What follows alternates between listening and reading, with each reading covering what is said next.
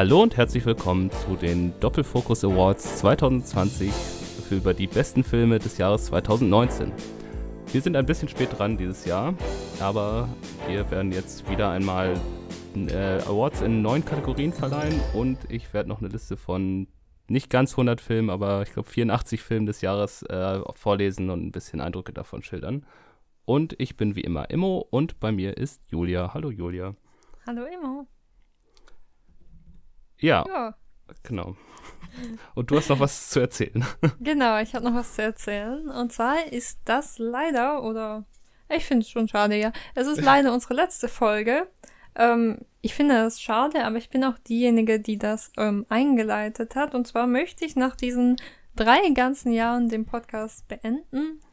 Ähm, das ist, ja, wie gesagt, ein bisschen schade. Mir hat in letzter Zeit so ein bisschen die Motivation gefehlt dauerhaft die Filme anzuschauen. Gepodcastet habe ich immer gern, aber ich merke auch einfach, ich habe weniger Zeit und möchte das Projekt eigentlich nicht so halb motiviert noch laufen lassen, sondern lieber sagen, es waren drei schöne Jahre, die mir sehr viel Spaß gemacht haben und auf die ich auch ziemlich stolz bin als Projekt. Und mhm. es war mir wie immer eine Ehre, Immo, mit dir zu podcasten. Ja, mir auch. Und leider wird das, ja, langsam dem Ende zugehen. Von mir persönlich wird man also erstmal nichts mehr hören. Wie gesagt, ich habe immer gern gepodcastet, das heißt nicht, dass ich das nie wieder tun werde. Aber ich finde, meine anderen Hobbys eignen sich jetzt nicht so super zum darüber zu podcasten. ähm, aber Imo, du hast noch Pläne, wie man weiter deine Stimme hören kann. Übrigens, immer, jetzt kann ich es auch mal sagen, nach so viel Podcast-Zeit, ich finde, du hast eine sehr angenehme Podcast-Stimme. Oh, Dankeschön. ja, ich kann erstmal nur zurückgeben, dass es mir auch immer eine Freude war zu podcasten und ich sehr schade finde, dass das Projekt jetzt ja beendet ist. Ja, wir hatten sehr viele schöne Gespräche. Auf jeden Fall, ja. Das Ding ist ja, wir haben das ja nie so, ich glaube, nie so richtig erzählt, aber ähm, wir haben den Podcast angefangen, oder beziehungsweise wir haben uns kennengelernt, als wir beide in Lüneburg studiert haben. Mhm. Dann ähm, bist du irgendwann nach Berlin gezogen und dann haben wir quasi den Podcast gestartet und haben quasi hatten dann eine schöne Möglichkeit, so alle zwei Wochen intensiv miteinander zu reden, ähm, obwohl wir uns sonst gar nicht gesehen haben. Und jetzt bist du aber wieder in Hamburg und wir können es auch im echten Leben sehen. Ja. Insofern, ohne dass es geplant war, aber wie haben wir quasi die Zeit, wo wir uns nicht im echten Leben sehen konnten, so überbrückt. Und ja, ist jetzt sehr schade, dass wir quasi nicht mehr öffentlich so miteinander reden, aber wir sehen uns dann jetzt im echten Leben wieder. Ja, und welchen spannenden Film sehe, kann ich mich gerne mit dir treffen und lange darüber diskutieren. ja, genau. Ja, und ähm, bei mir ist es so, dass ich auf jeden Fall weiter irgendwie was zu Filmen machen möchte. Ich habe auch tatsächlich schon ein weiteres Podcast-Projekt in der Planung, was ich auch schon länger in der Planung hatte, jetzt auch unabhängig davon, ob es mit Doppelfokus weitergehen sollte oder nicht. Da kann ich jetzt noch nicht so viel sagen, das ist noch nicht so weit, aber da könnte bald was kommen und wenn da was kommt, dann werden wir das auf unserer Twitter-Seite äh, ankündigen. Ja, und genauso natürlich auch, wenn Julia irgendwie doch noch irgendwie einen Podcast startet oder wir plötzlich doch Doppelfokus reaktivieren oder so, dann hört ihr natürlich auch von uns. Genau, ich glaube, dann würden wir sowas immer über Twitter kommunizieren. Ja. Und wir wissen noch nicht genau, wie das mit Soundcloud ablaufen wird, aber unsere Podcasts werden auch weiterhin verfügbar sein. Zumindest ist das unser großes Ziel. ja. Genau. Ja. Ja. Genau, mir war es aber auch wichtig, dass wir das hier jetzt nochmal schön zu Ende bringen. Deshalb möchte ich nochmal gerne darüber reden, welche Filme waren eigentlich sehr gut in diesem Jahr und welche vielleicht nicht so gut. Mhm. Ich glaube, für die nicht so gut bin ich großteils zuständig. Ne? Ja, das stimmt. Ich habe ja hab, hab gerade schon im Vorgespräch gesagt, eigentlich war fast alles, was ich gesehen habe, gut. ja. Ja. Genau, und wir machen es eben so wie die letzten beiden Jahre. Zweimal haben wir schon gemacht, ne? Ja. Die letzten beiden Jahre auch, nämlich zum einen werden wir Awards verleihen in teilweise selbstgewählten Kategorien und teilweise so ein bisschen der übliche Kram wie beste Regie und bester Film und sowas. Und nebenbei werde ich einfach noch so Filme aufzählen, die letztes Jahr rausgekommen sind, die ich gesehen habe und dazu ein bisschen was erzählen. Ich habe mein Ziel, 100 Filme zu gucken, leider nicht ganz geschafft, aber ich habe irgendwie knapp über 80 gesehen und habe mir gedacht, diesmal, ich hatte irgendwie noch so 15 Filme oder so, die ich nicht gesehen habe, zu denen ich aber jetzt auch nicht so viel sagen konnte. Deswegen habe ich die jetzt einfach auch aus der Liste gestrichen und jetzt sind es halt irgendwie 84 oder so, zu denen ich noch kurz was sage. Genau. Und äh, als Einladung für den ersten Award, den wir verleihen, habe ich ein paar Horrorfilme, mehr oder weniger. Zum einen ist ich weiß gar nicht wann, aber Ready, Ready or Not rausgekommen. Da geht es um eine junge Frau, die einen Mann heiratet, der aus einer sehr reichen Familie kommt, die irgendwie durch Gesellschaftsspiele so reich geworden ist. Und die haben die Tradition, dass immer, wenn jemand in die Familie einheiratet, ähm, dass sie dann quasi losen, welches Gesellschaftsspiel die mit der Person spielen, als quasi so, um die, in die Familie einzuführen.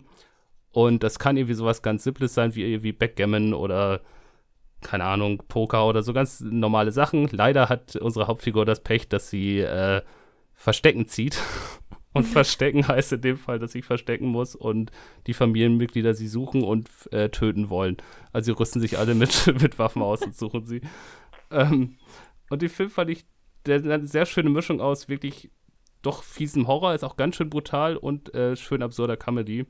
Hat mir doch ziemlich gut gefallen. Gibt es da ein Zeitlimit? Also irgendwie, wenn du, keine Ahnung, 24 Stunden überlebst? Oder woher weiß man, dass man gewinnt? Ich überlege, ich glaube, das gab es nicht mal. Ich glaube, das war irgendwie, muss halt, also sie kann halt die Familienmitglieder töten und dann kommt sie da raus, aber. Ah, okay. Ja. ja. die Regeln waren nicht so ganz fair.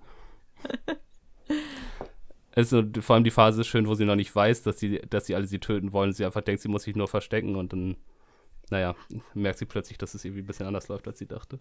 Mhm. Genau, ähm, auf Netflix gab es noch so eine Art Horrorfilm Velvet Buzzsaw, wo es hauptsächlich um die Künstlerszene geht, unter anderem mit Jake Gyllenhaal und Tony Collette. Der ist so, achso, das von, Moment, war der von dem Regisseur von Nightcrawler? Ich will jetzt keinen Quatsch erzählen. Ich glaube ja. Moment. Genau, von Dan Gilroy, der vorher auch Nightcrawler gemacht hat. Ähm, der schwankt für mich sehr stark zwischen einigen wirklich starken Szenen, aber auch einem sehr vorhersehbaren Horror. Und er hat auch, also es ist eigentlich sehr viel so Satire auf die Künstlerszene und diese Frage, ob man Kunst, ähm, also wie man Kunst vermarkten kann und sowas. Aber ja, teilweise finde ich gute, bissige Satire und häufig aber leider auch ein bisschen plump. Und als dritten Film, den ich noch nennen möchte, ist S Kapitel 2. Zudem haben wir tatsächlich eigentlich eine Folge aufgenommen, die wir dann aufgrund von technischen Problemen nicht veröffentlichen konnten, weil die sich nicht vernünftig speichern ließ und sowas. Ähm, ja, kannst du ja mal sagen, wie fandest du den?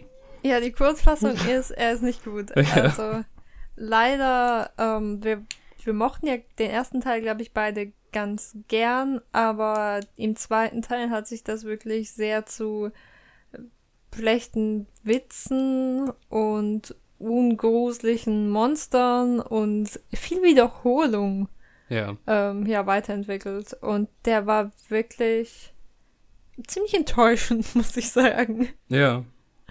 Ja. Ich fand den ersten ja gut. Ich fand ihn jetzt auch nicht sehr gut, aber ich fand ihn absolut solide und gut gemacht. Ja. Und der zweite hat mich wirklich nur genervt. Und ich fand ihn auch viel zu lang und unfassbar repetitiv. Ja. Genau. Hat man also nichts verpasst. nee, genau. Ja, und dann kommen wir jetzt auch schon zur ersten Kategorie, nämlich bester Feelbad-Film. Genau. Und die erste Nominierung, die wir da haben, ist Systemsprenger. Zu dem haben wir auch schon eine Folge gemacht. Das heißt, vielleicht kennt ihr unsere Meinung dazu auch schon. Aber letztendlich ist das ja ähm, der Film um ein Kind namens Benny, das ähm, ja, durch die verschiedenen Erziehungsmaßnahmen äh, gerät, die irgendwie versuchen, das Kind aufzufangen und trotz ihrer großen Aggressivität und ähm, ja, Probleme, sie aufzufangen und sich um sie zu kümmern und wie das Schritt für Schritt scheitert. Und ja, ich glaube, dadurch wird eigentlich schon ganz klar, wie so das ein Feelbad-Film ist.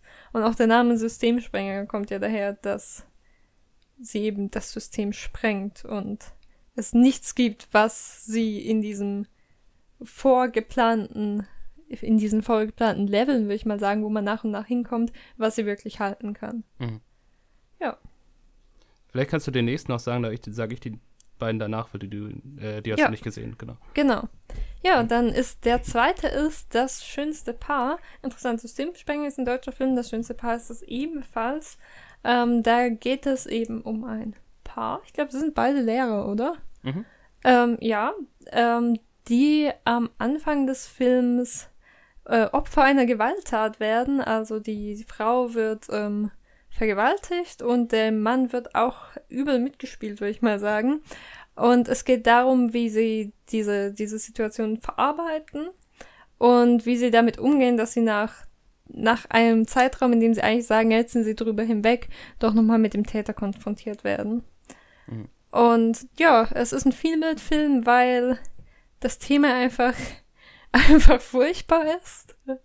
Und ähm, weil es auch also ich finde ihn, ich habe ihn so ein bisschen als Filmbett-Film gezählt, weil er für mich auch einer der ganz wenigen Filme ist, die es geschafft haben, mein, meine, hm, wie sage ich das, meine Einstellung zum Thema Selbstjustiz zu hinterfragen.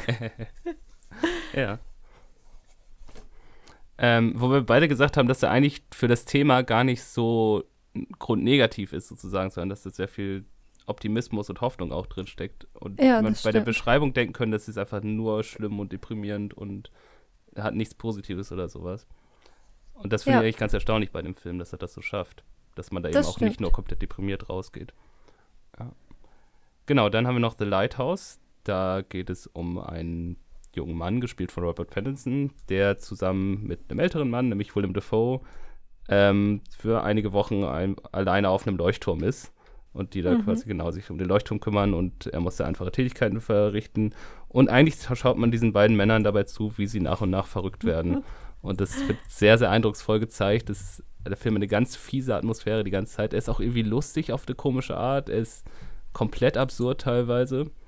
Und ja, man hat einfach, es kann irgendwie gefühlt alles passieren, aber irgendwie äh, äh, verfällt man so langsam mit den beiden Hauptfiguren in den Wahnsinn und das wird sehr schön dargestellt und sehr fies teilweise. Und als vierten Film haben wir Kapernaum. Da geht es um einen Jungen, der. Mist, wo spielt der Film? ich hätte mir mal ein paar Sachen voraufschreiben sollen.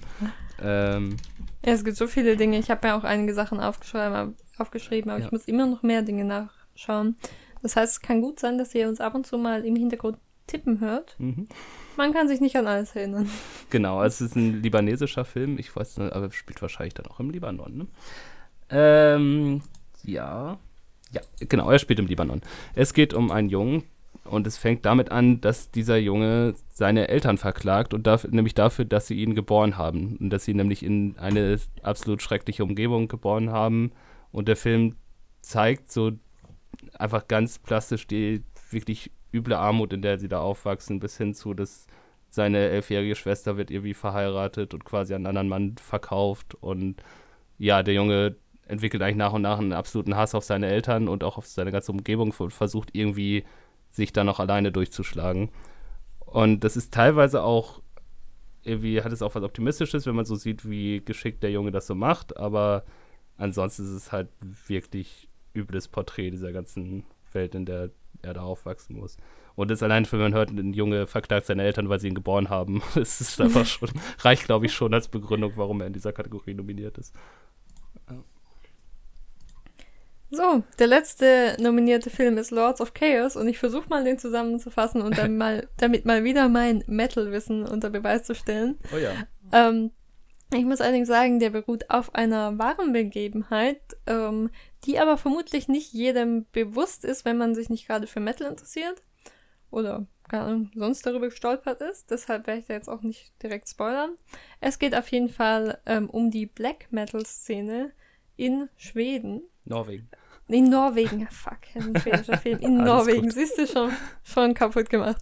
Naja, äh, um die Black Metal-Szene in Norwegen und unter anderem um die Band Mayhem. Ähm, unsere Hauptperson ist äh, Euronymous, mhm. der an der äh, ja, Band teilnimmt und im Laufe des Films entwickeln sich, geht es um einerseits darum, wie in der Black Metal, äh, in der Black Metal Welt eben bestimmte sag mal, Tabus gebrochen werden und so krasse Sachen gemacht werden, um zu schocken. Mhm. Und äh, es geht viel darum, ob man das auch wirklich tut oder ob man doch nur, wie haben sie es immer genannt? Ein Poser ist ja. oder so. Genau. genau. Und äh, das fand ich echt ganz schön spannend, diese, dieses, diese Frage, machen sie das jetzt wirklich oder tut man doch nur so?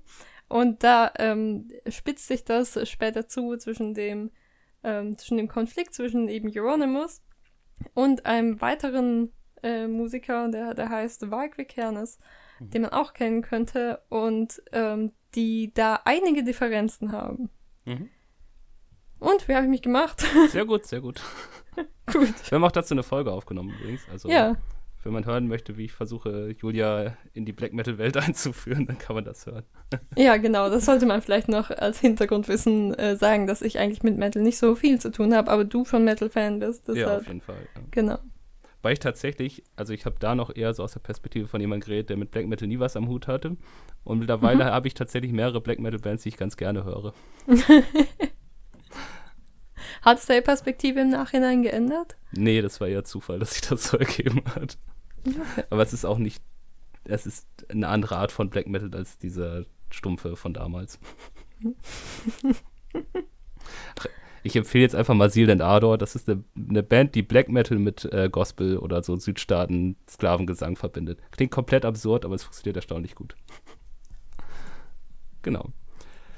So, ähm, ja, wen äh, wählst du denn von diesen fünf Filmen? Also ich sag nochmal, wir haben Systemsprenger, Das schönste Paar, The Lighthouse, Capernaum und Lords of Chaos. Ich habe ganz vergessen, dass es ja eine Award-Show ist und wir deshalb auch die Awards äh, geben müssen. Ja, ja. Ja, ähm, ich kann sagen, ich wähle relativ eindeutig Systemsprenger, mhm. weil es mein Lieblingsthema zeigt, eine ausweglose Situation, in der alles versucht wird und doch nichts gefunden wird. Und der Film ist wirklich emotional sehr tiefgreifend und kann, glaube ich, wirklich die wenigsten Leute kalt lassen. Ich bin jetzt nicht die emotionalste Filmschauerin, aber der hat mich wirklich gepackt. Mhm. Und ja, deshalb ist es ein definitiv ein Feelbad-Film, der sich aber lohnt. Ja, kann ich komplett so unterschreiben. Ähm, ich würde nur sagen, dass eben nicht so ein, auch das ist nicht so ein Film, der einen einfach nur die ganze Zeit versucht zu deprimieren, sondern er ist einfach sehr authentisch und sehr glaubwürdig und er zeigt eine absolut verfahrene Situation. Und er ist dadurch so hart und so ein Feelbad-Film, weil es so echt wirkt und nicht, weil er irgendwie künstlich da noch große Probleme konstruiert. Ja, weil sie dann auch noch Krebs kriegt oder so. Man kennt ja, ja, genau. Genau, das so. tut er nicht. Genau. Ja, sehr schön. Okay, ähm, weil wir eben schon bei Metal-Filmen waren, möchte ich jetzt nochmal kurz Heavy Trip erwähnen. Das ist eine Komödie über eine finnische Metal-Band irgendwo auf, in irgendeinem ganz kleinen Kaff.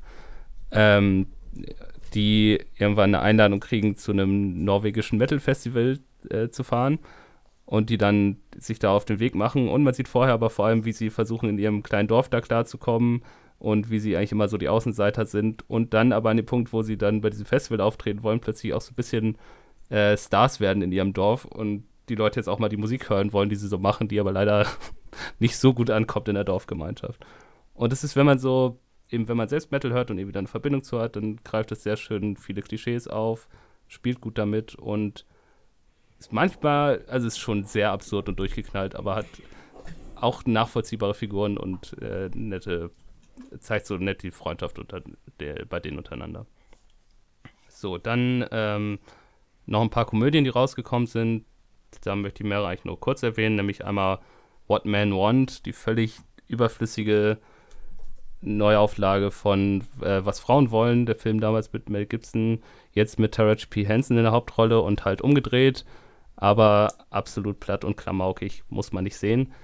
Besserer Film war Longshot, da geht es um ähm, Seth Rogen, der einen investigativen Journalisten spielt und der ähm, eine alte Schulfreundin wieder trifft, nämlich Charlize Theron, die jetzt aber Präsidentschaftskandidatin ist. Und die beiden kommen eigentlich aus so komplett unterschiedlichen Welten. Das ist ja auch schon, wenn man nur Charlize Theron und Seth Rogen nebeneinander sieht, die passen eigentlich auf den ersten Blick nicht so zusammen.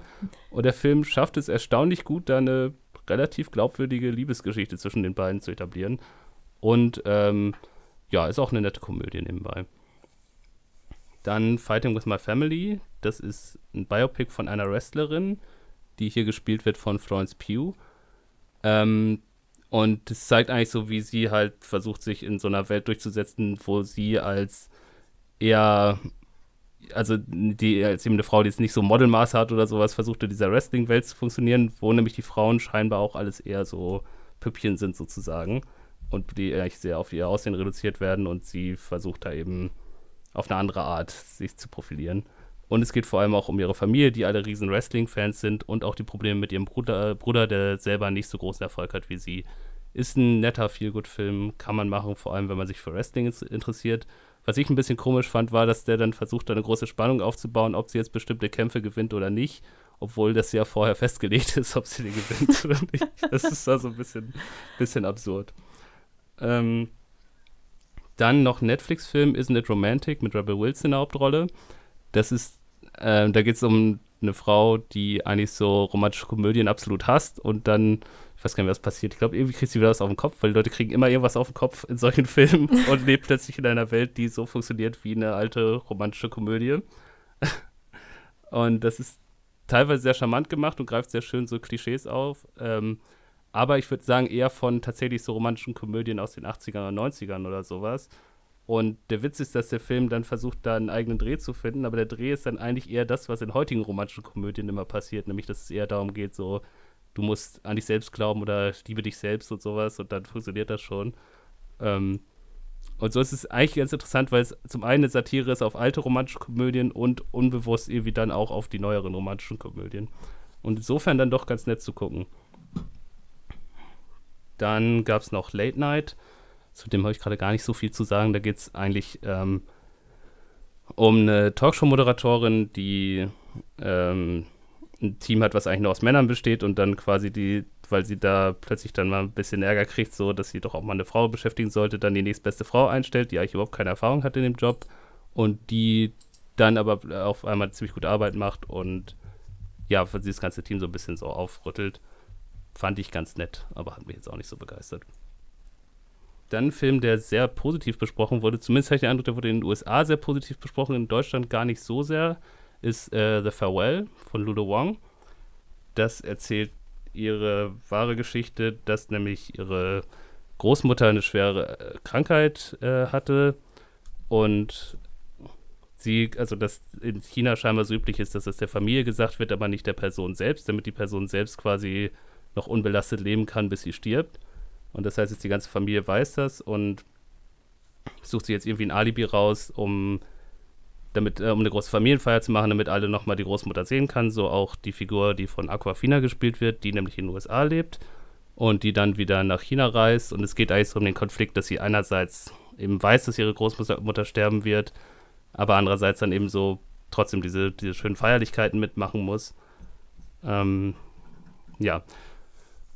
Fand ich fand ich ziemlich gut in vielen Punkten, aber auch teilweise ein bisschen holprig erzählt. Ich fand vor allem leider, auch wenn es viel gelobt wurde, das Schauspiel von Aquafina nicht so gut, weil sie dann doch viel zu offensichtlich immer raushängen lässt, wie sie sich eigentlich gerade wirklich fühlt. Weil eigentlich muss sie ja quasi verstecken, was, dass sie eigentlich sehr traurig ist, dass ihre Großmutter Mutter sterben wird und sie es ihr nicht sagen kann und so weiter. Aber sie kommt zum Beispiel direkt bei der ersten Begegnung schon so mit hängenden Schultern da rein und, guck, und guckt wahnsinnig traurig und gibt sich überhaupt keine Mühe, irgendwie zu spielen, dass, es, äh, dass sie ja doch eine schöne Feierlichkeit haben und dass sie sich freut, sie zu sehen oder sowas. Und das fand ich leider ein bisschen zu plump gemacht. Äh, zu plump ist auch Last Christmas äh, mit Emilia Clarke in der Hauptrolle. Ähm, eine unheimlich schmalzige, unangenehme romantische Komödie. Und mit einem Twist, der eigentlich schon wieder sehr lustig ist, aber den, glaube ich, auch viele vorher schon erraten auf eine Art. Mhm. Aber ja. Nee, kann ich nicht empfehlen. Und ein Feelgood-Film gab es auch, nämlich The Peanut Butter Falcon. Da geht es um einen jungen Mann mit Down-Syndrom, der lebt quasi in einem Altenheim mit, weil sie keine andere Möglichkeit hatten, sich um ihn zu kümmern, darf da auch eigentlich nicht raus. Und eines Tages bricht er dabei aus, weil er gerne Wrestler werden möchte und er gehört hat, dass es, oder er hat immer so ein Video geguckt von irgendeiner Wrestling-Schule, die irgendwo in der Nähe sein soll und macht sich auf den Weg dahin und trifft auf dem Weg Shia LaBeouf, der eigentlich ein ziemlicher Einzelgänger ist und dann eine Freundschaft zu diesem Mann aufbaut und irgendwie versucht, ihm, ihm zu helfen und ihm seinen Traum zu erfüllen. Ist eine nette, also eben ein netter Feelgood-Film, aber ich finde auch wirklich nicht viel mehr. Aber die beiden, gerade eben Shia LaBeouf und der andere Hauptdarsteller, die funktionieren sehr gut zusammen.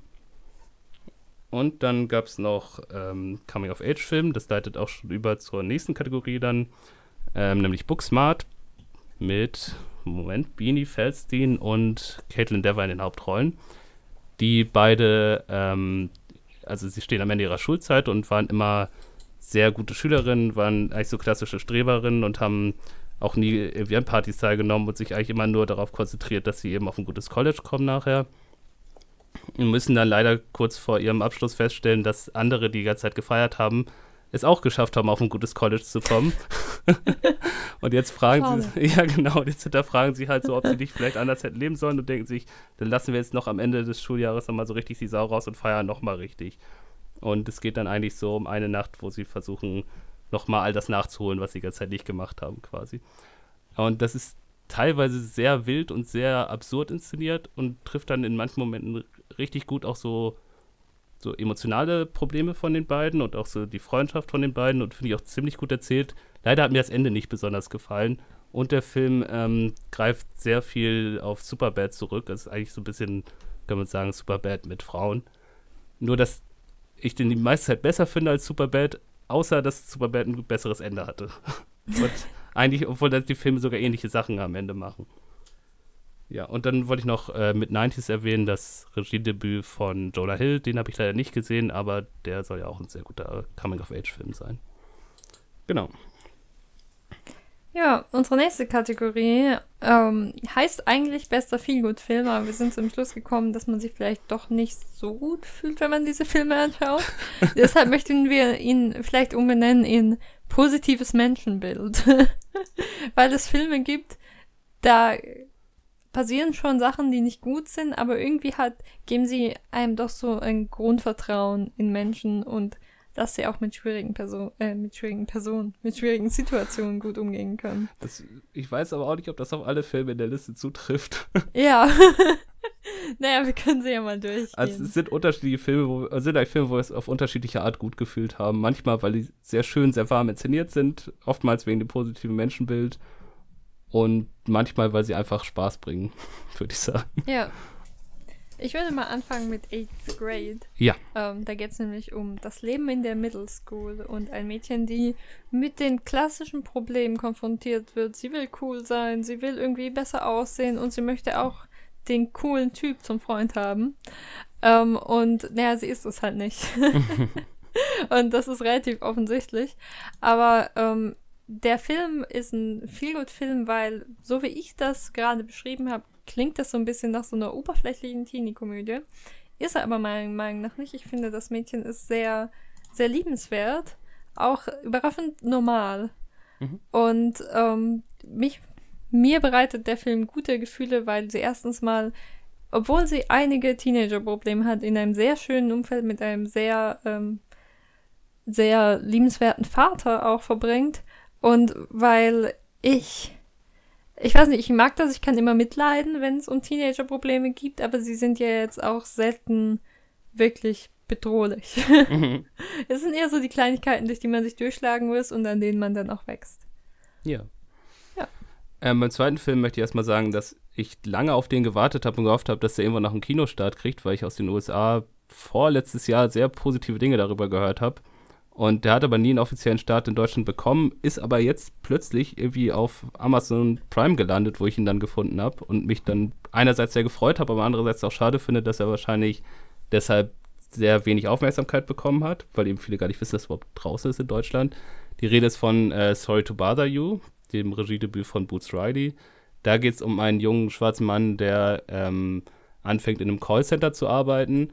Und der Film spielt sehr viel mit so surrealistischen Elementen. Zum Beispiel gibt es in diesem Callcenter einen goldenen Fahrstuhl, der in den ersten Stock fährt, wo da plötzlich die Stars der Callcenter-Szene sind und sowas. Und alle an dem Punkt, wo er eben arbeitet, haben das Ziel, da irgendwie hinzukommen. Und er hat auch relativ bald Erfolg, weil er es nämlich schafft, seine Stimme sehr weiß klingen zu lassen und eben seine die Tatsache, dass er schwarz ist, zu verheimlichen sozusagen. Und er gerät dann aber in Konflikt mit seinen Freunden und auch vor allem mit seiner Freundin, die auch alle da arbeiten. Und die seine Freundin nicht, aber mit seinen Freunden, die da arbeiten. Ähm, weil er dann nämlich befördert werden soll und eben die Möglichkeit kriegt, in den goldenen Fahrstuhl zu steigen und in den ersten Stock zu fahren. Ähm, und die anderen aber eigentlich gerade für bessere Arbeitsbedingungen streiken. Und deswegen steht er jetzt so zwischen eben Freundschaft und Erfolg im Job und sowas. Und ist ein sehr lustiger, sehr absurder Film, der sehr geschickt eben gesellschaftskritische Elemente da einflechtet in ähm, eine Geschichte, die eben so eine schöne Mischung ist aus nachvollziehbar und bodenständig und teilweise komplett absurd und durchgeknallt. Ja, ich finde, dazu kann man noch sagen, also ich habe mich dabei gefragt, was bedeutet denn das, seine Stimme weiß klingen zu lassen? Ja. Und der Film entscheidet sich ja dann letztendlich, dass er nicht komisch die Stimme verstellt, sondern dass er einfach eine komplett andere Stimme hat. Ja, er wird quasi nachsynchronisiert dann in den Szenen. Ja. ja. Das ist äh, relativ lustig, finde ich. Ja, und es ist ein sehr bunter Film, der aber voll ist mit abgefahrenen Einfällen. Und deswegen auch lustig zu gucken, obwohl er eben auch sehr ernste Thematiken dann behandelt. Ja. Ah ja, äh, der nächste Film ist Can You Ever Forgive Me? Da geht es um eine Schriftstellerin namens. Moment. Letztes Mal war ich besser vorbereitet. Ähm, namens Lee Israel. Das ist auch eine wahre Geschichte, gespielt von Melissa McCarthy, die als Autorin nicht sonderlich erfolgreich war, dann aber irgendwann auf die Idee gekommen ist, ähm, Briefe von berühmten Persönlichkeiten zu fälschen, weil sie festgestellt hat, dass sie das ziemlich gut kann und damit dann eben recht bald erfolgreich wurde. Und der Film zeigt vor allem eben, wie sie das, wie sie das so macht und dann aber auch ihre Freundschaft zu einem älteren Mann, gespielt von Richard E. Grant. Und vor allem, wie die beiden sich halt so die Bälle zuspielen und sich immer so ein bisschen gegenseitig ärgern, aber auch gleichzeitig eine tiefe Freundschaft äh, die beiden verbindet. Das ist super schön gezeigt. Eine ganz warme, angenehme Atmosphäre. Und ja, der neue Film von der Regisseurin ist Marielle Heller. Der läuft jetzt, glaube ich, demnächst. Das ist nämlich, ähm, ach man, ich bin heute echt nicht wach. der A Beautiful Day in the Neighborhood mit Tom Hanks. Genau. Der wunderbare Mr. Rogers auf Deutsch. Ja. Nummer 4 ist If Beale Street Could Talk und das ist, glaube ich, ein Film, der braucht so einiges an Erklärung, warum wir den denn als besten Feelgood-Film genommen haben. Ja.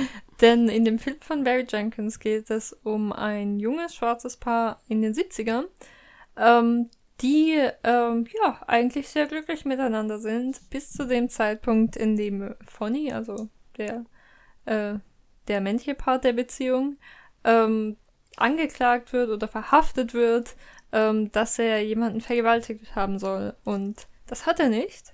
Und in dem Film geht es sehr viel darum, wie sie versuchen zu beweisen, dass er das nicht war und natürlich, ähm, welchem Rassismus sie da ausgesetzt sind. Mhm. Und das klingt natürlich gar nicht nach viel gut. Wir haben es aber mal reingenommen, weil es wirklich ein positives Menschenbild meiner Meinung nach vermittelt. Dadurch, dass die Beziehung zwischen den beiden so liebevoll ist und quasi nie in Frage gestellt wird, egal welche schlimmen Dinge passieren, bleiben die immer ein Paar und sind auch, die haben so eine Grundpositivität, die mich einfach sehr aufbaut. Mhm. Genau, und als letzten nominierten Film haben wir Leid und Herrlichkeit, den neuen Film von Pedro Almodovar. Ähm, und auch der auch eigentlich ziemlich autobiografisch ist. Es geht nämlich um einen Regisseur, Regisseur der ähm, ja an vielen körperlichen Gebrechen leidet und auch nicht mehr wirklich in der Lage ist, Filme zu drehen. Und der aber dann, weil irgendwie ein Film von ihm Jubiläum feiert, einen äh, Darsteller von damals wieder trifft, mit dem er sich damals sehr gestritten hat und den auch nicht mehr gesehen hat. Und der dadurch zum einen äh, anfängt, Heroin zu nehmen und aber ähm, auch sich ja dadurch so in die Vergangenheit zurückversetzt und an seine Kindheit erinnert. Und es ist ein sehr melancholischer Blick eben auf das eigene Leben zurück und aber eben auch so der Versuch, wie man jetzt Jetzt und Hier noch weitermacht, weil er eben so jede Motivation verloren hat und die, Kraft eigentlich.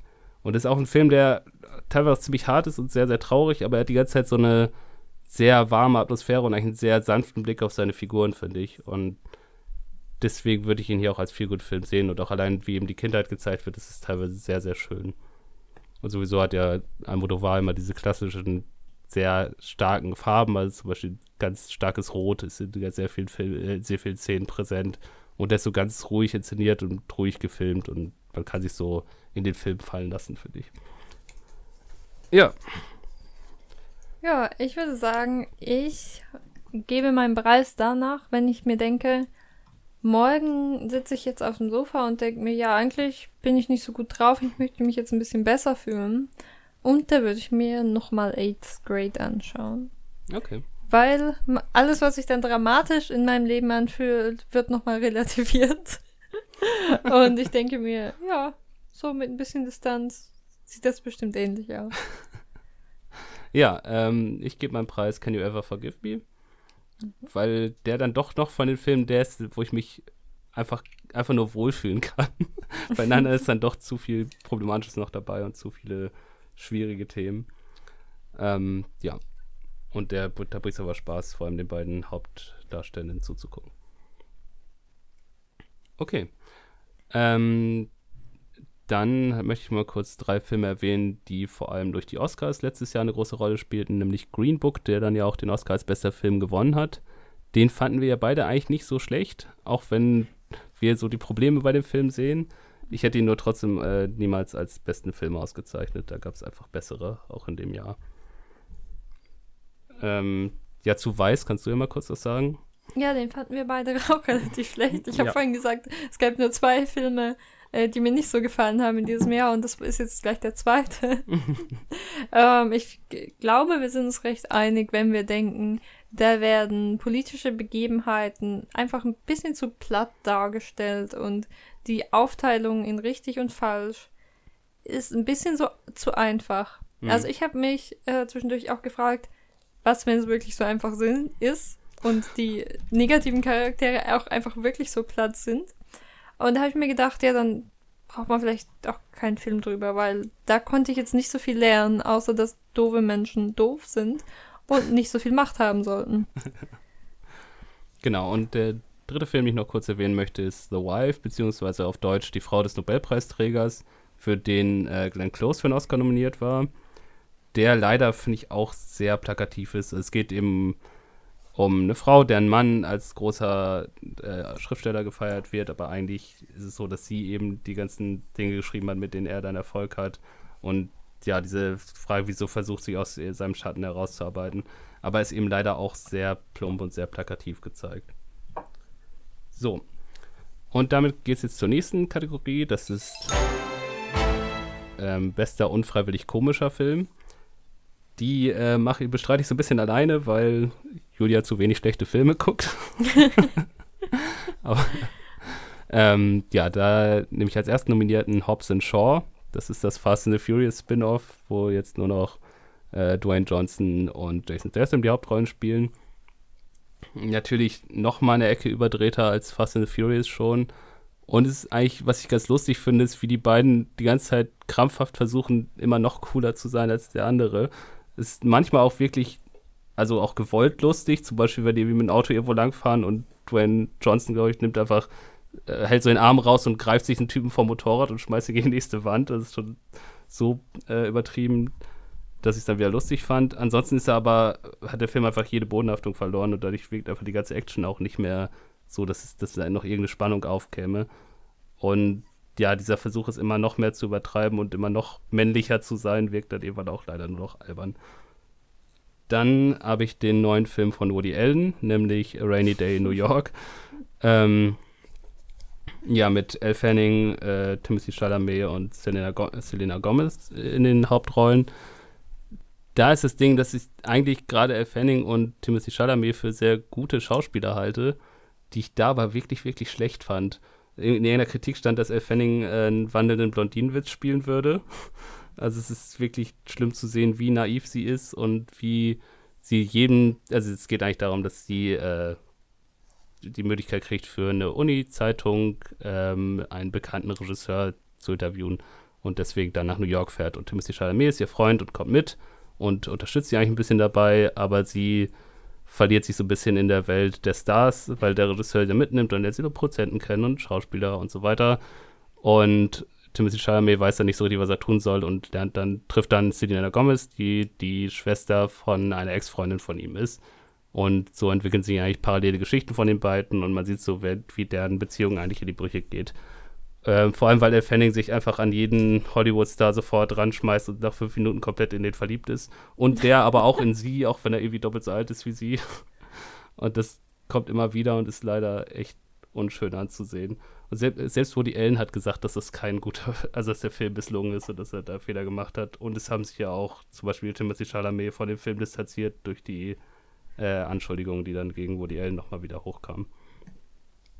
So, dann als weitere Nominierten habe ich der Goldene Handschuh, der neue Film von Fatih Akin, ähm, Verfilmung des Buches von Heinz Strunk über einen Serienmörder. Und den Film, des, der versucht die ganze Zeit so wahnsinnig böse und düster und hart und dreckig zu sein. Und das ist auch häufig irgendwie eklig anzuschauen, aber ich fand es einfach so sinnlos, dass ich dann irgendwann nur noch lachen musste. also es ist einfach auch nicht mehr böse rüberkam oder sowas. Sondern ja, das, das nutzt sich einfach so komplett ab und wirkt dann eben auch so sinnlos. Ich würde gerne das Buch mal lesen, weil ich gehört habe, dass das nochmal so eine, so eine Poesie in dem ganzen Dreck findet. Das schafft der Film leider gar nicht. So. Ja, also vom Buch habe ich auch schon Gutes gehört, vom Film eher weniger. Mhm. Ja. Genau. Ähm, als vierten Nominierten habe ich Serenity. Das ist ein Film mit Matthew McConaughey, Anne Hathaway und Jason Clarke in Hauptrollen. Es geht darum, dass äh, es fängt damit an, dass Matthew McConaughey aus irgendeinem Grund ein Fischer ist, der besessen davon ist, einen sehr großen Thunfisch zu fangen. So ein bisschen der alte Mann und das Meer mäßig. Und dann taucht irgendwann seine Ex-Frau Anne Hathaway bei ihm auf und bietet ihm 10 Millionen Dollar, wenn sie ihren Mann umbringt, der sie nämlich irgendwie misshandelt und sowas. Und dann äh, zögert Matthew McConaughey und versucht das dann aber eben in die Tat umzusetzen.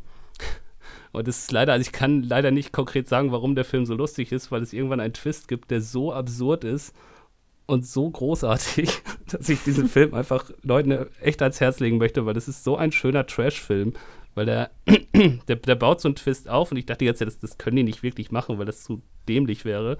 Und dann macht das aber und zieht das komplett durch. Und ich finde schon diesen Anfang, wo man einfach nicht versteht, warum Matthew McConaughey so besessen von diesem Thunfisch ist. Was sogar aber auch eine Erklärung hat. Das ist einfach, einfach schön. Es ist einfach gut, dass es den Film gibt und der ist halt prädestiniert für diese Kategorie. Deswegen möchte ich dem auch meinen Preis geben. Ich möchte aber sagen, ich habe hier noch einen fünften Platz freigehalten für Cats, der nämlich wahrscheinlich auch sehr gute Chancen hätte, diesen Preis zu gewinnen. Deswegen äh, ein Ehrenplatz für Cats, den habe ich aber leider noch nicht gesehen. Und ansonsten, ja, geht meine Auszeichnung an Serenity. Und ich möchte echt empfehlen, den mal zu gucken, wenn man einen echt schlechten, aber sehr, sehr unterhaltsamen Film sehen möchte. Ja, vielleicht. wenn ich dir erzählen würde, was der Twist ist, würdest du ihn gut finden. also würdest du okay. gerne gucken wollen, glaube ich, aber dann ist der Twist auch weg. naja. Okay. Ähm, ja, ich, ich überlege gerade, wollen wir vielleicht mal, ist jetzt spontan, aber wollen wir vielleicht mal Kategorien tauschen, weil die nächste Kategorie würde ich jetzt ja auch großteils alleine machen, ne? Ähm, ja, wir können noch tauschen, aber ich habe ja auch, also. Obwohl schon, du hast zwei gesehen, ja. Ja, ich habe ja auch zwei gesehen. Dann kannst du drei vorstellen, nicht zwei. Passt doch. Ja, okay, nee, stimmt. Und, äh, ja. gut, ja, weil ich jetzt erstmal nämlich wieder eine Reihe von Filmen äh, ja. aufzählen werde. Nur noch mal kurz als äh, Vorschau, der nächste ist nämlich der beste Mainstream-Film und da passe ich ja auch immer gerne, weil ich nicht so viele davon anschaue, aber dieses Jahr habe ich zumindest zwei in der Liste gesehen. Das stimmt, ja, genau, stimmt. Okay, ähm, ich glaube, ich fasse mich auch großteils kurz. Erstmal kam eine Reihe von Superheldenfilmen raus, nämlich zum einen Shazam, ähm, DC-Film, der ja das ganze Superhelden-Genre so ein bisschen aufs Korn nimmt oder ziemlich aufs Korn nimmt und gleichzeitig noch so eine Geschichte von einer Art Patchwork-Familie erzählt. Das machte auch teilweise echt überraschend schön. Ich fand auch, ich fand den Humor streckenweise richtig gut und streckenweise hat er mich eher genervt. Es gibt zum Beispiel eine Szene, wo äh, dieser klassische Moment, irgendwie Superheld und Superschurke sind beide so mächtig, dass sie irgendwie rumfliegen können und äh, fliegen dann so über der Stadt und der Super und sind halt meilenweit voneinander entfernt und dann äh, brüllt der Bösewicht von hinten oder redet eigentlich so mit dem Superhelden von irgendwo hinten und hält da so seine bekannte Ansprache und dann kommt der Schnitt rüber zum Superhelden und der sagt so, hey, ich verstehe dich nicht, zu weit weg ist und man hört ihn nur so ganz leise in der Ferne. Und solche Momente sind echt schön gemacht. Was gibt's denn für Superheldenfähigkeiten im Film? Äh, oh Gott, jetzt muss ich das gerade zusammenkriegen, weil das Ding ist nämlich, dass ähm, es eigentlich um einen Jungen geht, der halt dann die Fähigkeit kriegt, sich in so einen, in so einen Superhelden zu verwandeln sozusagen mhm. und sie dann versuchen rauszufinden, was für Fähigkeiten er überhaupt hat. Also ah, wir haben okay. dann selbst eine Strichliste, welche Fähigkeiten er hat und er kann halt wie fliegen, Blitz machen, ist super stark. Also er hat eine ganze Reihe von Fähigkeiten auf jeden Fall. Ja. Aber eben die Superkraft ist, sich in einen Superhelden zu verwandeln. ja, genau. Aber eben sie testen es wirklich der Reihe nach aus, was er kann und was nicht. Ja. Ähm, ja, dann gab es natürlich Avengers Endgame, das große Finale der, was weiß ich, 24 Filme jetzt aus dem Avengers-Universum. Ähm, den kann man ganz gut in drei Teile aufteilen. Der erste Teil ist Verarbeitung dessen, was im letzten Avengers-Film passiert ist, den fand ich überraschend, also fand es angenehm, dass er relativ ruhig erzählt war und dass er doch auch versucht hat, ziemlich ernst zu nehmen, weil sonst nervt mich ja immer, dass sie so schnell in Selbstironie verfallen. Ähm, dann gab es aber irgendwann den Punkt, wo sie dann quasi äh, feststellen, was so deren Aufgabe ist und was für Gegenstände sie irgendwie besorgen müssen. Und da war schon klar, die nächste Stunde könnte ich auch rausgehen, weil es ist klar, was passiert. Das muss nämlich erstmal alles abgehakt werden. Und dann gibt es natürlich das große Finale am Ende mit riesiger Schlacht, wo dann nochmal alle ran dürfen, sozusagen. Und ich fand es einfach auch sehr vorhersehbar, welche Konsequenzen das Ganze dann hat. Und es war sowieso schon von vornherein klar, wie sie die Probleme, die der letzte Film aufgeworfen hat, jetzt lösen werden. Ähm, ja, hat mich immer, hat mich noch immer nicht vom Avengers-Universum überzeugt. Genauso wenig ähm, Spider-Man Far From Home. Das ist eigentlich ja, der nächste Spider-Man-Film. Diesmal sind sie auf Klassenfahrt und Jake Gyllenhaal ist der Bösewicht und es geht viel so um Illusionen, was so eine leichte Metapher für Fake News ist und das ist ganz nett gemacht, aber leider auch nicht mehr. Ähm, achso, zuvor kam noch Captain Marvel raus. Der, ich glaube tatsächlich der erste Film in dem Marvel Cinematic Universe mit einer weiblichen Heldin. So, nachdem sie einen sprechenden Baum und einen äh, Waschbären hatten, konnten sie jetzt auch mal einen Film über eine Frau machen.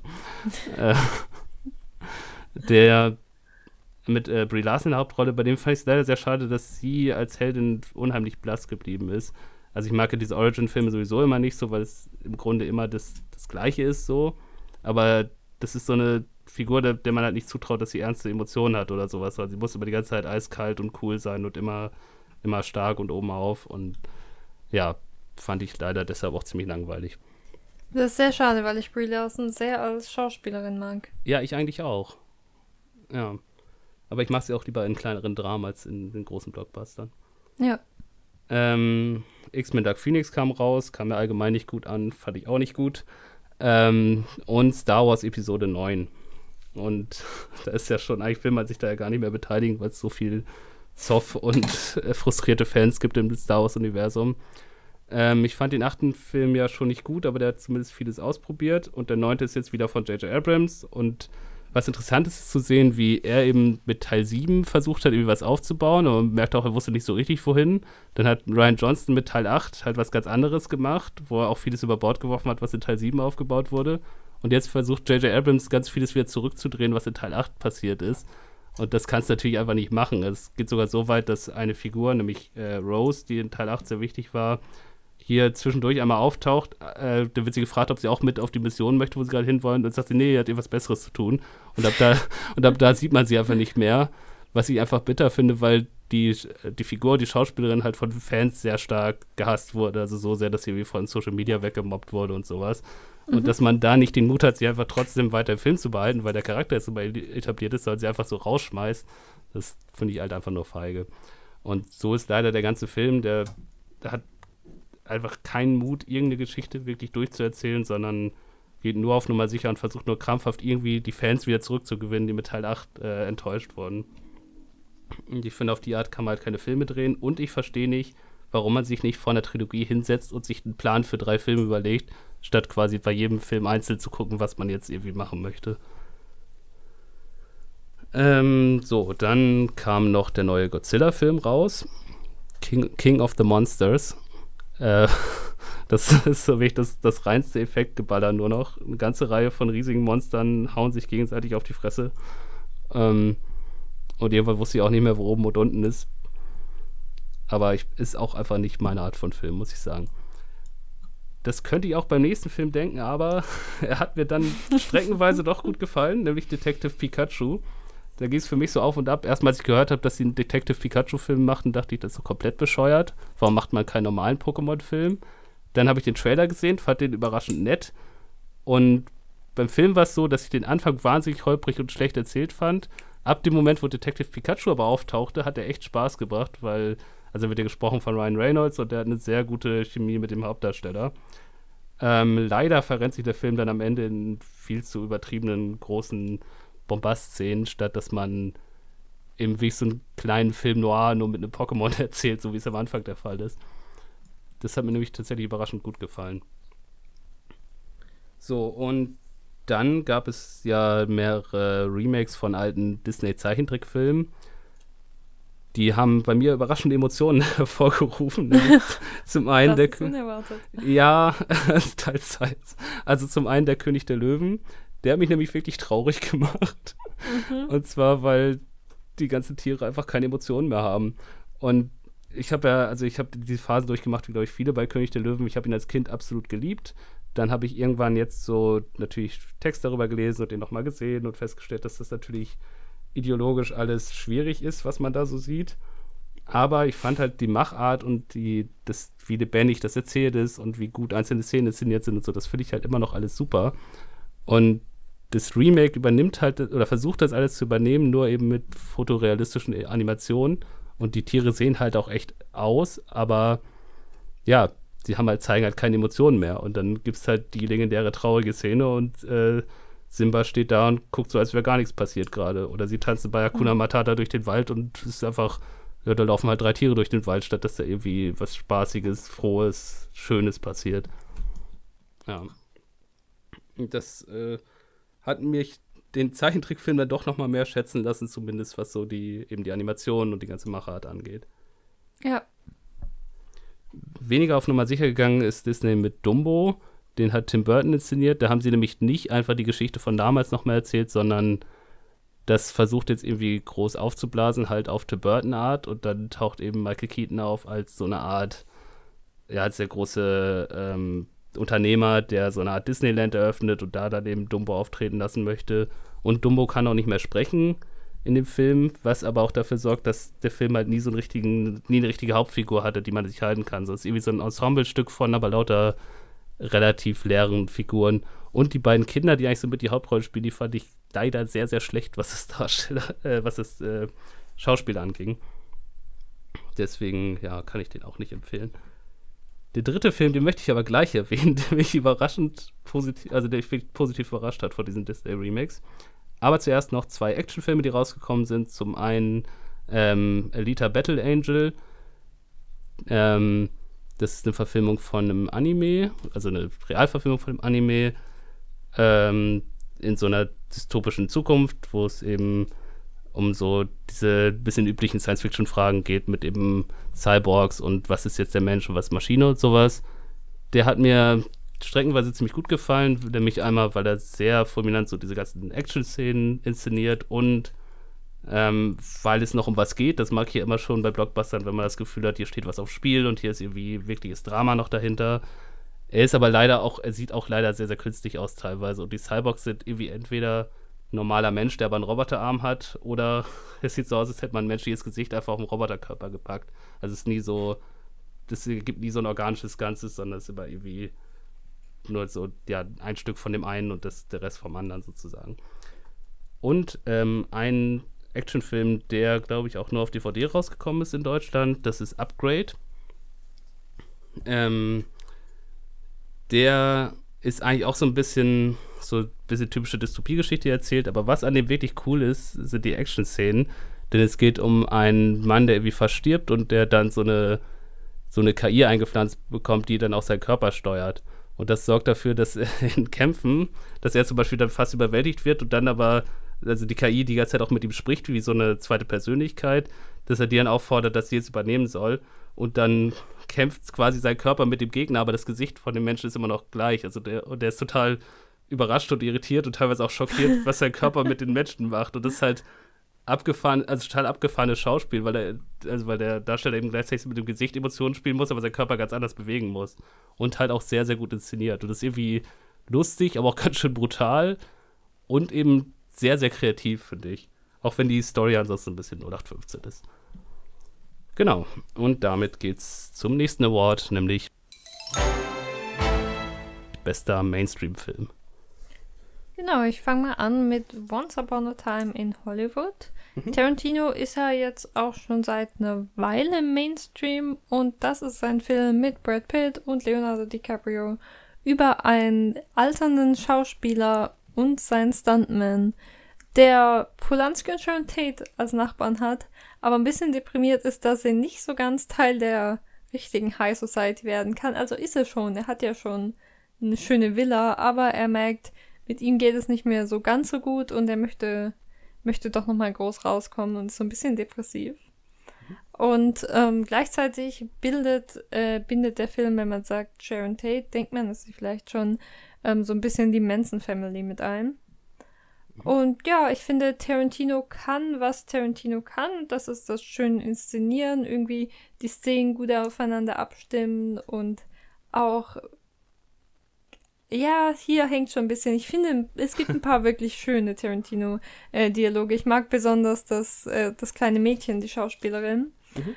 Ähm, aber für mich war der Film auch so ein bisschen, ja, so ein bisschen enttäuschend. Also, ich habe das Gefühl, es kommt nicht mehr so ganz ganz an die alte Tarantino-Kunst hin. Es ist immer noch ein guter Film, aber so wirklich viel ist mir nicht in Erinnerung geblieben. Die Story plätschert so ein bisschen hin und her und eigentlich weiß ich nicht, was genau mir gesagt werden soll.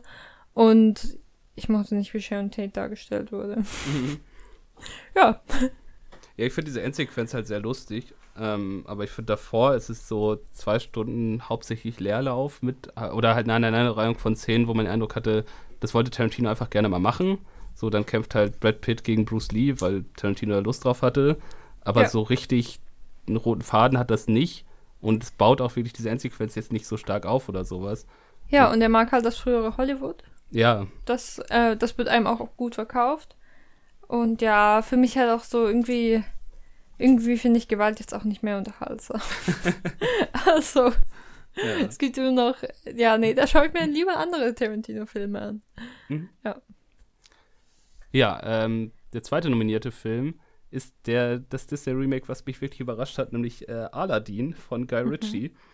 Ähm, ich finde ja ansonsten auch die Ausflüge von Guy Ritchie ins Blockbuster-Kino jetzt nicht unbedingt so stark. Ich fand zum Beispiel King Arthur wirklich, wirklich schlecht. Ähm, und bei Aladdin ist eigentlich so, dass ich den Film, also ich lehne die Existenz des Films ab, sag ich mal, weil das einfach auch so ein stumpfes Remake ist von einem alten Zeichentrickfilm. Und ich habe den auch so geguckt und dachte, das wird mir jetzt eh nicht so viel Spaß bringen, aber ich gucke mir das jetzt mal an und Guy Ritchie macht ja auch gerne mal gute Sachen. Und dann habe ich einfach Spaß an dem Film gehabt, weil er einfach sehr lebendig inszeniert ist, weil ich auch ganz nett finde, was sie zum Beispiel aus der Prinzessin Jasmin machen, auch wenn die, die war ja damals jetzt auch nicht und der war damals auch schon irgendwie eine Agenda und war jetzt auch kein schwacher Charakter oder so. Aber die ist einfach cool gespielt und sie haben ihr halt auch eigentlich ein bisschen plumpe Powerballade geschrieben, aber ich krieg da halt immer Gänsehaut, wenn ich die höre. Kann ich auch nicht ändern. und es ist einfach, weil es einfach gut inszeniert ist. Und deswegen, ja, hat es mich echt überrascht, dass der Film mir dann echt gefallen hat. Gerade weil ich kurz davor König der Löwen gesehen habe und von dem halt echt genervt war. Und dachte, ja, jetzt kommt das nächste blöde, überflüssige Disney-Remake. Aber gut, da hat es Garrity dann doch mal wieder geschafft, dass ich äh, wirklich Spaß hatte an dem Film. Ja.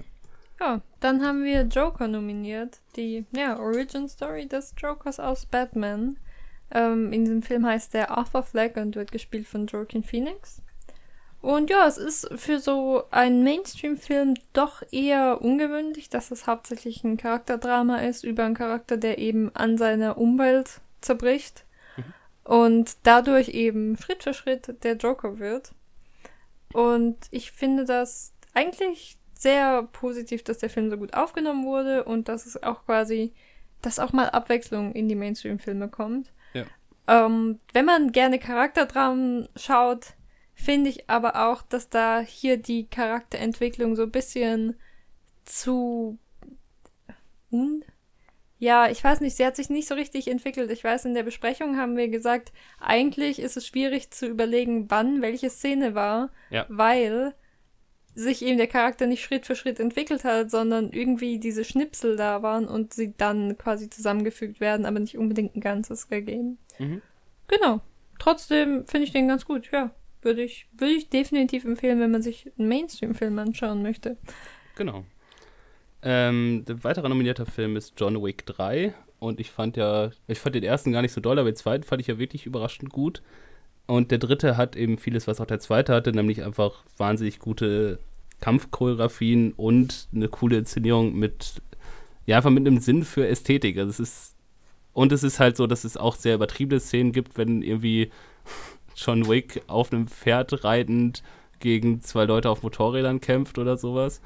Ähm, aber was der Film eben schafft, gerade jetzt im Gegensatz zu Hobbs Shaw, ist, dass sich das alles immer noch echt anfühlt und jeder Schlag irgendwie sitzt und wehtut und es ist halt unheimlich kreativ dabei. Also wenn er zum Beispiel wie in der, in der Bibliothek kämpft und dann die Bücher da sehr geschickt einsetzt gegen seine Gegner und sowas. Und man hat eben auch das Gefühl, dass John Wick, obwohl er natürlich auch so der Held des Films ist, dass, dass er eben nicht so komplett übermächtig ist, sondern ist, dass er eben auch Schmerzen haben kann und sich auch teilweise nur noch äh, gerade so aus einem Kampf rausschleppt, weil er eben auch schwer verletzt wurde.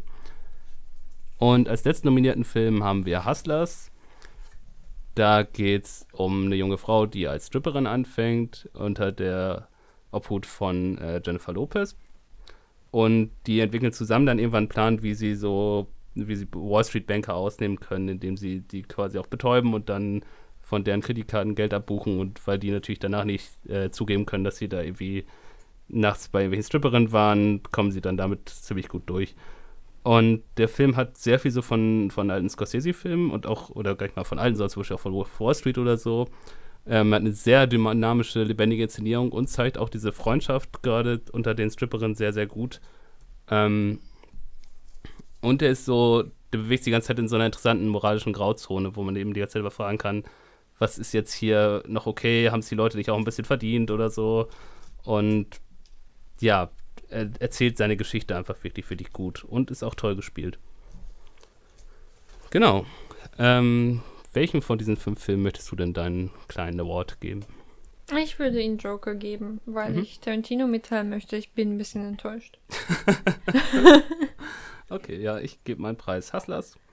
Gerade so als Mainstream-Film finde ich den wirklich gut. Ja. Okay. So, dann habe ich noch eine Reihe von Filmen, wo ich gerade selbst gar nicht mehr weiß, was für eine Kategorie das eigentlich sein soll. Aber einfach noch ein paar Filme, die letztes Jahr rausgekommen sind. Zum einen Yesterday, da geht es um einen jungen, jungen Musiker, der, also es gibt eben weltweit einen Stromausfall und er wird währenddessen vom Bus getroffen und weil, wenn Leute im Film was auf den Kopf kriegen, dann immer was Besonderes passiert. Ja. Was? Ja, es ist, ein, ist eine seltsame Regel, aber sie scheint zu stimmen im Film. Er passiert äh, ziemlich oft irgendwie. Naja, es ist jedenfalls so, dass auf einmal die ganze Welt vergessen hat, dass die Beatles mal existiert haben und noch ein paar andere Sachen, die auch nebenbei vorkommen. Aber dadurch wird er dann plötzlich, äh, weil er halt Covermusiker ist, Schritt für Schritt zum Weltstar mit den alten Beatles-Songs, weil er sich noch an alle erinnern kann. Und ich finde diese Grundidee eigentlich sehr charmant und das macht er auch gerade am Anfang ziemlich gut. Man merkt dann nur irgendwann, dass der Film nicht weiß, wohin eigentlich damit. Und dass es eigentlich leider diese schöne Idee so verschwendet wird und es dann viel um irgendwie Liebesdrama geht mit äh, Lily James, die auch noch vorkommt. Und ja, der noch versucht so ein bisschen ein Statement gegen die Kommerzialisierung von Musik zu treffen und so. Das, das passt leider alles irgendwie nicht zusammen und ergibt nichts halbes und nichts Ganzes. Ähm, ja.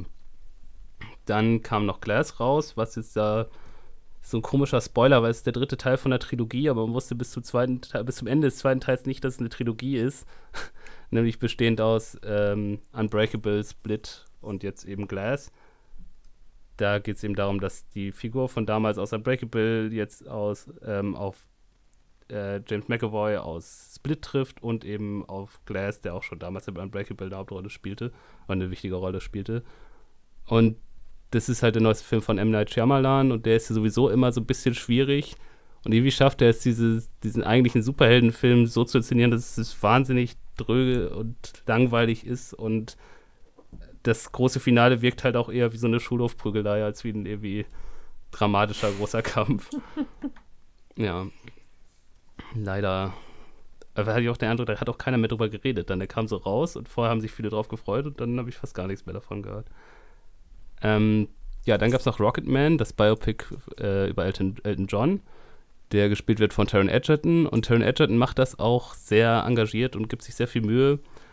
Ich fand bei dem Film leider, dass der, ähm, dass der sehr, der einfach irgendwie zu brav ist und wenig, wenig Leben in diese Lebensgeschichte bringt, sondern er hakt irgendwie auch nur die ganzen wichtigen Stationen ab. Und da wird zwischendurch noch versucht, eben Elton John irgendwie so zu psychologisieren, dass man, dass er selbst so seine eigenen Probleme aufarbeitet, damit man dann zum netten Finale kommen kann, wie es halt immer so ist bei solchen Filmen. Und nebenbei hat er so ein paar Musical-Einlagen, die auch ziemlich charmant gemacht sind, ähm, wo eben dann natürlich die ganzen Songs von Elton John verarbeitet werden. Dann ähm, möchte ich noch einen Netflix-Film erwähnen, nämlich Triple Frontier. Das ist der neueste Film von JC Chandler. Der hat unter anderem äh, All is Lost gemacht vorher oder den von mir sehr geschätzten The Most Violent Year.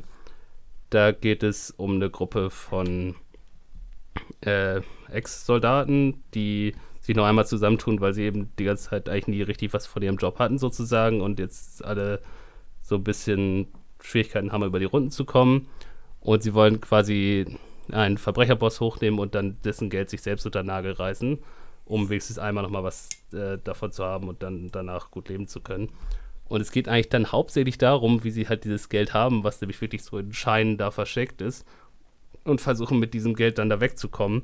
Und dann kommen sie von einem Problem zum nächsten und es geht dann immer so um Fragen wie, muss man jetzt doch was von dem Geld zurücklassen oder wie viel können wir jetzt dafür riskieren und was ist das eigentlich alles wert? Und das ist ziemlich cool gemacht und auch sehr spannend inszeniert. Nur leider wusste der Film auch nicht so ganz, wie man das dann zu Ende bringen soll. Aber gerade die, ähm, die Darstellerkombination ist sehr cool mit äh, Ben Affleck, Charlie Hunnam, Oscar Isaac, äh, Garrett Hedlund und wer war noch dabei? Noch jemand. Was, Pedro Pascal, ich glaube. Naja. Ähm, genau, und dann habe ich noch drei Filme, die jetzt bei diesen, bei den diesjährigen Oscars eine Rolle gespielt haben. Nämlich zum einen Ford vs. Ferrari, wo es darum geht, dass äh, das Unternehmen Ford eben auch in den Rennsport einsteigen möchte, um mal den Platz hier Ferrari so zu zeigen, dass eben Ford auch nicht nur diese langweiligen normalen Autos macht, sondern eben auch spannende Rennautos machen kann, um das Image eben so ein bisschen aufzupolieren.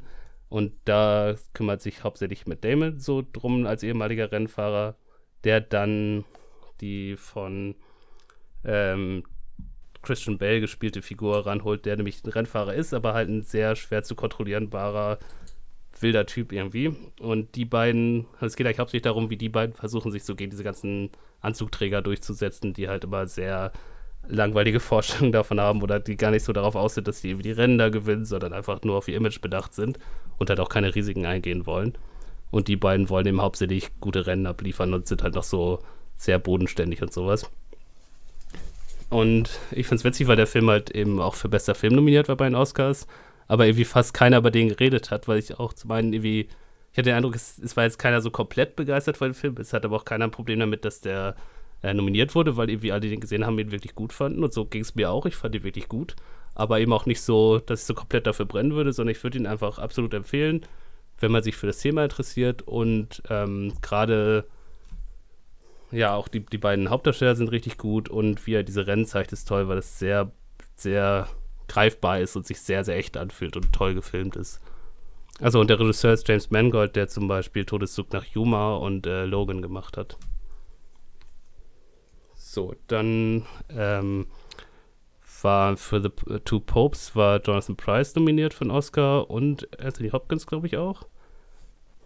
Ähm, da geht es um eine fiktive Bege äh, Begegnung des jetzigen Papstes, Papst Franziskus, mit dem ehemaligen Papst, nämlich Papst Benedikt, der ja auch immer noch lebt, aber dann zurückgetreten ist, deswegen äh, Papst Franziskus Papst geworden ist. Und das ist eben zu der Zeit, wo Papst Benedikt noch äh, Papst ist.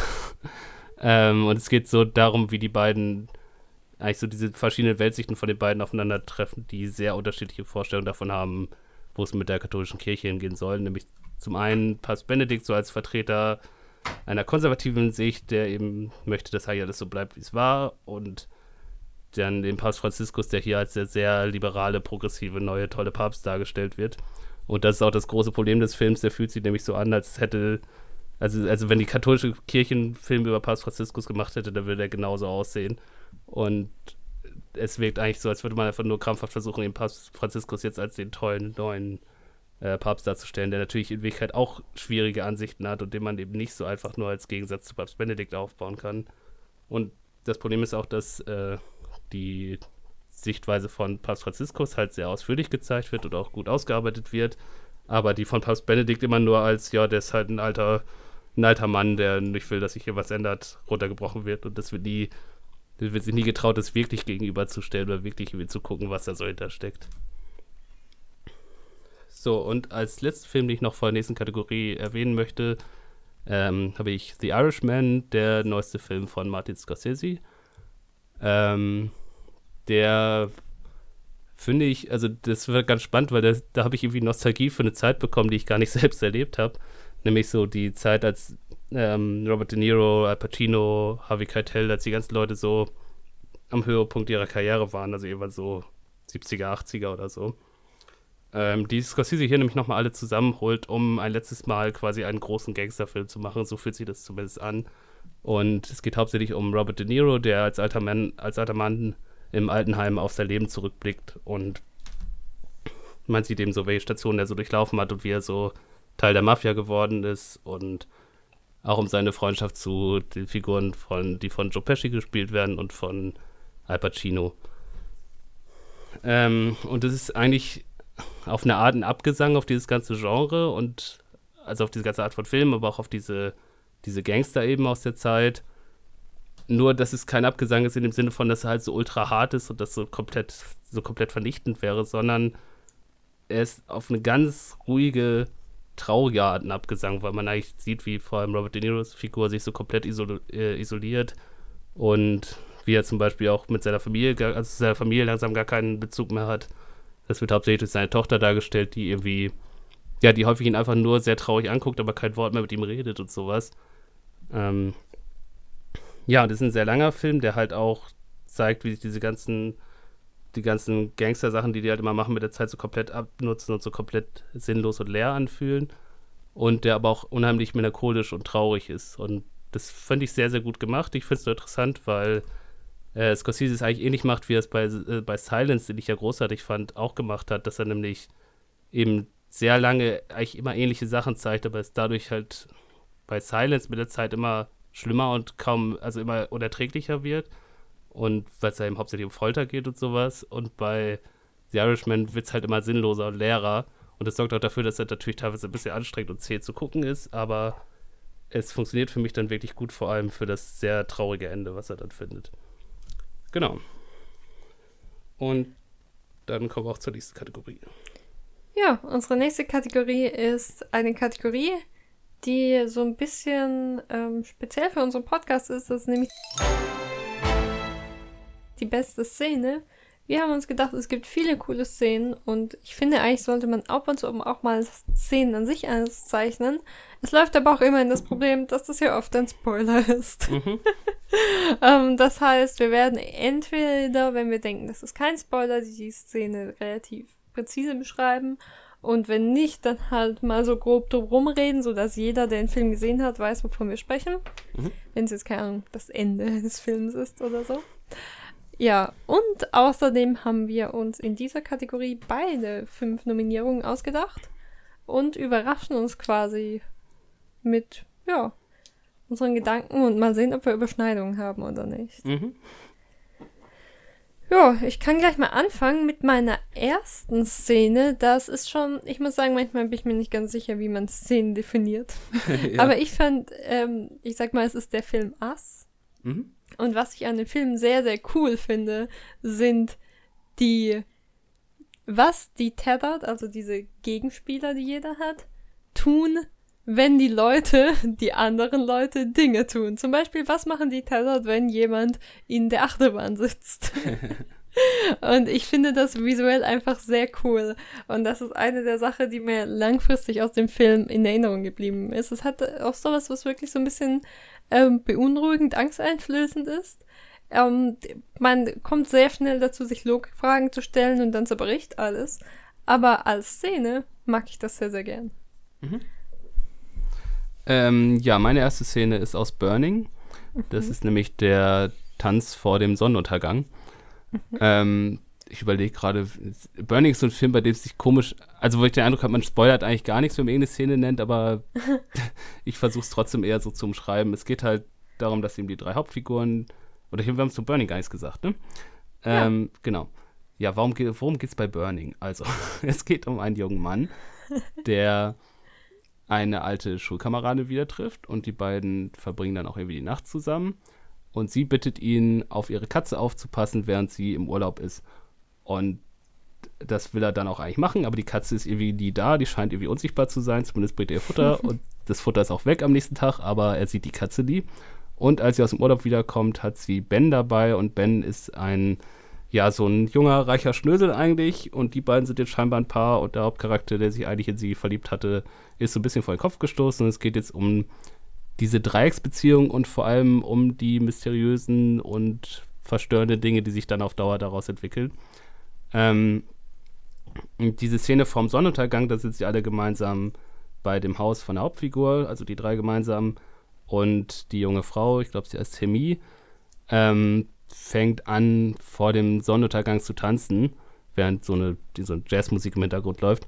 Und das ist wunderschön gefilmt und es ist sehr interessant, weil sie dabei, oder weil dabei eine ganze Reihe von Metaphern aufgegriffen werden, die vorher schon vorkommen. Und diese Szene wird auch ähm, später dann, versteht man auch, es zu einer Art Schlüsselszene. Und ich will nur, nur kurz was erwähnen, nämlich, dass sie zum Beispiel beschrieben hat, dass sie, sie war nämlich irgendwie in Afrika im Urlaub und war da so eine Sonnenuntergangstour in der Wüste mitgemacht und hatte dabei, ähm, als sie den Sonnenuntergang gesehen hat, hatte sie irgendwie, erzählt sie den beiden anderen, hat sie das tiefe Bedürfnis, auch genauso zu verschwinden, wie die Sonne verschwindet. Und das wird eben in dieser Szene auch aufgegriffen. Und das ist eine sehr, und das ist vor allem dann auch eine sehr traurige Szene, aber auch eine wunderschön gefilmte Szene und eben ein absolut wichtiger Moment für die, für die drei Charaktere. Gut, dann kann ja ich meine Szene aus Burning nehmen. Ja. ähm, den Tanz, den sie macht, ist nämlich der Tanz des großen Hungers und des kleinen Hungers. Ah, sehr gut. Ich habe noch überlegt, ob ich es gerade noch erzählen soll. ja, ähm, wobei der, der kleine Hunger Hunger ist. und der große Hunger ist der Hunger nach Bedeutung, würde ich mal sagen. Mhm. Oder eben einfach nach etwas Größerem. Ja. Und es gibt zwei Szenen in diesem Film, wo sie diesen Tanz aufführt und ich wähle die andere. Und zwar ähm, berichtet sie da voller Faszination ähm, mit ihrem, mit dem, dem Hauptcharakter und dem schnöseligen Freund und seinen schnöseligen Freunden, berichtet sie voller Faszination, was sie dort erlebt hat und führt dann auch diesen Tanz auf. Und ähm, ich mag die Szene sehr gern, weil es einerseits einen sehr netten Blick auf den Charakter gibt. Es zeigt quasi sie als Charakter und ihre Gefühle und wie sie immer so sehr expressiv ist und alles immer gleich ausdrücken möchte. Und es ist aber auch furchtbar unangenehm, weil man das Gefühl hat, ihr Freund Ben fragt sie nur danach, damit sich quasi die Freunde so ein bisschen über sie lustig machen. Mhm. Und ja, mir gefällt diese, diese Doppelseitigkeit, dadurch, dass es einerseits unangenehm ist, weil du weißt, hier wird gerade eigentlich jemand ausgelacht und der merkt es nicht. Fühlt mhm. sich immer nicht so gut an. Aber andererseits kann ich auch emotional mit ihr mitgehen. Und dadurch hat sich diese Szene für mich besonders ausgezeichnet. Mhm. Ja. Nur mal kurz, so der, dieser Tanz des, äh, des großen Hungers ist quasi, dass man so die Arme über dem Kopf ausbreitet. Und ja. ähm, vor dem Sonnenuntergang macht sie das aber auch, aber sie breitet so aus wie, wie, so Flügel und das fühlt sich zwischendurch so ganz leicht an. Und dann setzt ihr aber die Musik aus und sie versucht das immer noch weiterzumachen, aber wird dann guckt er auch irgendwann ganz, ganz traurig und ist richtig verzweifelt, weil sie irgendwie das nicht aufrechterhalten kann. Also da sieht man schon nur bei diesen beiden Szenen, wie schön diese, diese Metaphern irgendwie da in verschiedene Szenen aufgegriffen werden und wie das so zusammenhängt. Ja. Ähm, Warte, mir ist gerade noch ja. was eingefallen. Du hast gesagt, wir haben nichts zu Burning gesagt. Ich habe nichts zu Us gesagt, also vielleicht äh, ja ja. hört man der überhaupt gar keinen Kontext und denkt sich, wer sind Tethered und warum machen die parallel Dinge? ähm, ja, es ist so ein Horrorfilm mit so ein bisschen Komödienanteil ähm, über eine Familie, die von einer anderen Familie, die quasi ihre Doppelgänger sind, heimgesucht werden. Und diese Tethered, von denen ich gesprochen habe, sind eben Doppelgänger. Genau, ja. Ähm, ja, das passt jetzt so, wo du schon bei Horrorfilmen bist, nehme ich als nächstes Midsommer.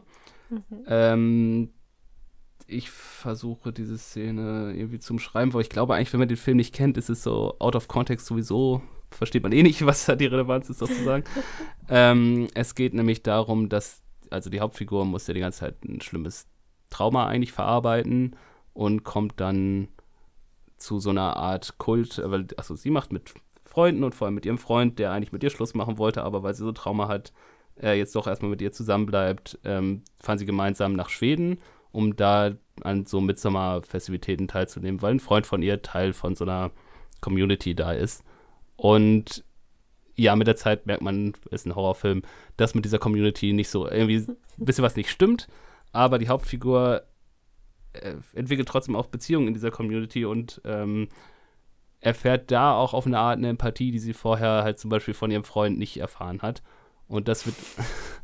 ja. Spannende Beschreibung, ja. Unter anderem. es passieren auch andere Dinge, aber das ist das, worum es jetzt auch in der Szene geht, nämlich, ähm, dass sie, nachdem sie gerade eigentlich wieder was, was gesehen hat, was sie sehr aufgewühlt und traurig gemacht hat, zu so einer Gruppe von Frauen aus dieser Community läuft und ähm, dann ganz so anfängt zu weinen. Und das Ding ist, dass die Frauen das alle gemeinsam aufgreifen, dieses Weinen. Da ist so ein richtig verzweifeltes Schreien. Und das ist irgendwie gruselig, wie die alle das Gleiche machen, aber gleichzeitig auch irgendwie, finde ich, ein sehr starkes Bild eben für Empathie und wie man ganz tief das fühlt, was jemand anderes fühlt und wie sie auf diese sehr weirde, krude Art in diesem Horrorfilm irgendwie auch von dieser Community aufgefangen wird und ihre Emotionen da eben auch wahrgenommen und aufgenommen werden. Ja. Finde ich gut, dass du die Szene genommen hast. Ich hatte den nicht auf dem Schirm, aber die ist wirklich toll, ja. Ähm, meine nächste Szene ist auch mal ein emotionaler Ausbruch und zwar ist das meiner Meinung nach relativ eindeutig der emotionale Höhepunkt in Systemsprenger. Ähm, da ist auch, naja, wir haben ja den Film schon angeschnitten, dauernd funktionieren Dinge nicht. Und es gibt eine Szene, wo nochmal klar wird, dass dann was wirklich nicht funktioniert, was auch schon sehr einschneidend ist. Und ähm, die Szene hat mich besonders dadurch überzeugt, dass eben die ähm, erziehende Person, also die quasi für das Mädchen zuständige Person, dann das erste Mal auch die Verzweiflung zeigt, die man als Zuschauer und auch als das Mädchen schon, schon sehr lange spürt, aber man hat das Gefühl, die Leute umherum versuchen immer noch quasi was drauf zu machen und irgendwann sieht man, dass die auch zu dem Punkt ankommen, wo sie sagen, jetzt geht gar nichts mehr und eigentlich geht's nicht mehr weiter. Mhm. Und das war einfach super emotional und das hat mich sehr mitgenommen. Ja. Ähm, ich habe also ich habe auch eine Szene aus Systemsprenger. Mhm. Und ich hatte auch viel überlegt, welche Szene ich da jetzt nehme. Ich habe nicht die genommen, obwohl ich die auch super finde. Ähm, und meine schlägt so ein bisschen in ähnliche Kerbe. Ich glaube, wenn ich die jetzt so umschreibe, klingt es auch so, als würde sie eigentlich das gleiche ausdrücken wie deine Szene. Ich finde aber, dadurch, dass es andere Figuren oder eine andere Figur ist, auf jeden Fall spielt das nochmal eine andere Rolle. Es ist nämlich die Szene, wo sich das Mädchen und eine andere Figur auf einer Wiese gegenüberstehen, äh, nachdem mhm. vorher was sehr Aufwühlendes passiert ist und eigentlich es vorher auch einen kleinen, sehr, sehr schönen Moment gab, der dann aber eben, wie es bei Systemspringer leider häufig so ist, dann direkt wieder in was Schwieriges und Schlimmes und Trauriges kippt. Und dieser Moment ist für mich der, der hat mich im Kino dann so richtig getroffen, weil die beiden sich so gegenüberstehen und man so richtig merkt, so wie die Erkenntnis einfach da ist, okay, es funktioniert nicht. Also wir können das jetzt nicht mehr so weitermachen und es muss irgendwie was, was Großes anderes passieren quasi. Und es ist halt auch eben durch die Szenen vorher und wie sich das so aufgebaut hat, aber das war für mich so eigentlich das, der Endpunkt des Films und danach ist eigentlich eher noch Epilog, was dann kommt, aber das hat mich sehr, sehr berührt. Ja, ja dann wechsle ich mal stark das Thema und sage, dass ich eine Lieblingsszene in 8th Grade habe. Ah. Und zwar, weil ich einfach manchmal eine ganz schöne Portion von Cringe mag. und ich liebe total die Szene, in dem sie zu ihrem zu ihrem, naja, geliebten äh, Klassenkameraden geht und ihm nochmal erzählen möchte, dass sie ja durchaus Nacktbilder auf ihrem Handy hat. ich finde die, die so gut, weil, naja, also als Hintergrund, ihr wird zuvor gesagt, dass er mit seiner Ex-Freundin Schluss gemacht hat, weil sie ihm nicht Nacktbilder zukommen lassen wollte. Und anstatt das Vernünftige zu sagen, nämlich was für ein Idiot, mit dem möchte ich nicht mehr zu tun haben, trifft sie sofort die Initiative und denkt sich, ja, dann weiß ich ja jetzt, wie ich bei ihm punkten kann. Mhm. Und äh, ich finde diese Mischung aus sehr viel Cringe und ähm, ja, dann aber gleichzeitig diesem direkten Selbstbewusstsein der Hauptdarstellerin einfach fantastisch. Und ähm, das amüsiert mich immer noch. Ja, das ist schön. Ähm, ja, ich habe als nächstes eine Szene aus Leid und Herrlichkeit. Mhm. Mm, und ähm, ja, also es geht darum, dass sich zwei Menschen wieder treffen, die sich lange nicht gesehen haben. Und was ich da so schön finde, ist, wie der Film es schafft, dass die beiden, also dass man eine unheimliche Vertrautheit und Anziehung zwischen diesen beiden merkt, obwohl eben sie sich lange, lange nicht gesehen haben. Und es fühlt sich wirklich so an, als würden sich Menschen, die sich eben mal geliebt haben und sich vielleicht auf eine gewisse Art immer noch lieben, dass sich wirklich seit, seit Jahrzehnten nicht gesehen haben, aber jetzt trotzdem diese Gefühle immer noch da sind, aber auf eine ganz andere Art. Und das ist eben auch das, was ich eben meinte, dass der Film so einen, so einen sanften Blick auf seine Figuren hat, dass nämlich diese Szene auch irgendwie so unspektakulär ist, aber auch ganz warm und ich finde auch, äh, gerade wie Antonio Banderas hier spielt, ist, ist ganz, ganz toll, weil man einfach sehr viel nur in seinem, in seinem Blick sieht und ja, auch hier ist auch so, wie diese Szene aufgebaut äh, ist und wie das überhaupt dazu kommt, dass die beiden sich wiedersehen, das finde ich ähm, super schön gemacht. Also meine letzte und fünfte Nominierung ist aus Das schönste Paar und es ist mit Abstand die kleinste Szene. Ich, ich würde es fast nicht Szene nennen, aber es ist eine, das heißt, ja, ich kann es mir nicht aussuchen. und zwar ist es äh, die Szene, wie die beiden, ich glaube, es ist relativ am Anfang, einfach durch das Schulhaus laufen und ihm vorbeigehen, so die Hände zusammenhalten und es dann auseinanderfällt. Ah. Und äh, ich mag die Szene sehr gern weil sie für mich die Beziehung des Paares so gut etabliert, wo viele andere äh, Filme dann irgendwie, keine Ahnung, äh, sich gegenseitig die Liebe gestehen oder sie haben ganz tollen Sex oder sie geben sich andere super Geschenke oder sie küssen sich. Und ich finde, eine liebevolle Beziehung und auch gerade eine liebevolle Beziehung, die schon eine Weile besteht, kann man so leicht durch so ein, so ein Mini-Szenchen etablieren, dass mhm. mir es wirklich super gefallen hat. Ja, vor allem, weil das die erste Szene ist, äh, nachdem er ja diese Anfangsszene hatte, wo man halt die, die schlimme Vergewaltigungsszene hat und sowas. Ja. Und dann eben sie zwei Jahre später, sieht man nur durch diese Szene, die sind immer noch zusammen und da ist immer noch diese Vertrautheit zwischen denen. Und ja, also verstehe ich total, auch wenn das so ein kleiner Moment ist, dass du die gewählt hast. Ähm, ich habe als letztes eine Szene aus Parasite. Mhm. Ähm, muss aber sagen, dass es mir sehr schwer fiel, weil es eigentlich eine ganze Sequenz in diesem Film gibt, die ich absolut großartig finde. Und das kann ich aber nicht nehmen, weil das wäre irgendwie, keine Ahnung, 20 Minuten oder sowas. Äh, deswegen habe ich die, den Moment der Überflutung genommen.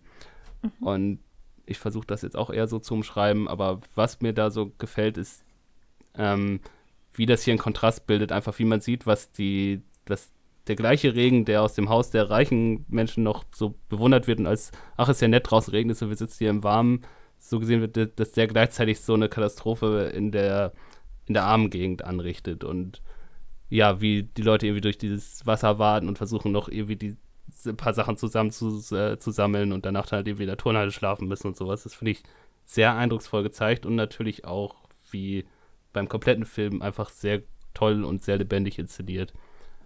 Ähm, ja, und sowieso dieser, dieser langsame Abstieg quasi von dem Haus der Reichen runter bis ins Viertel der Armen.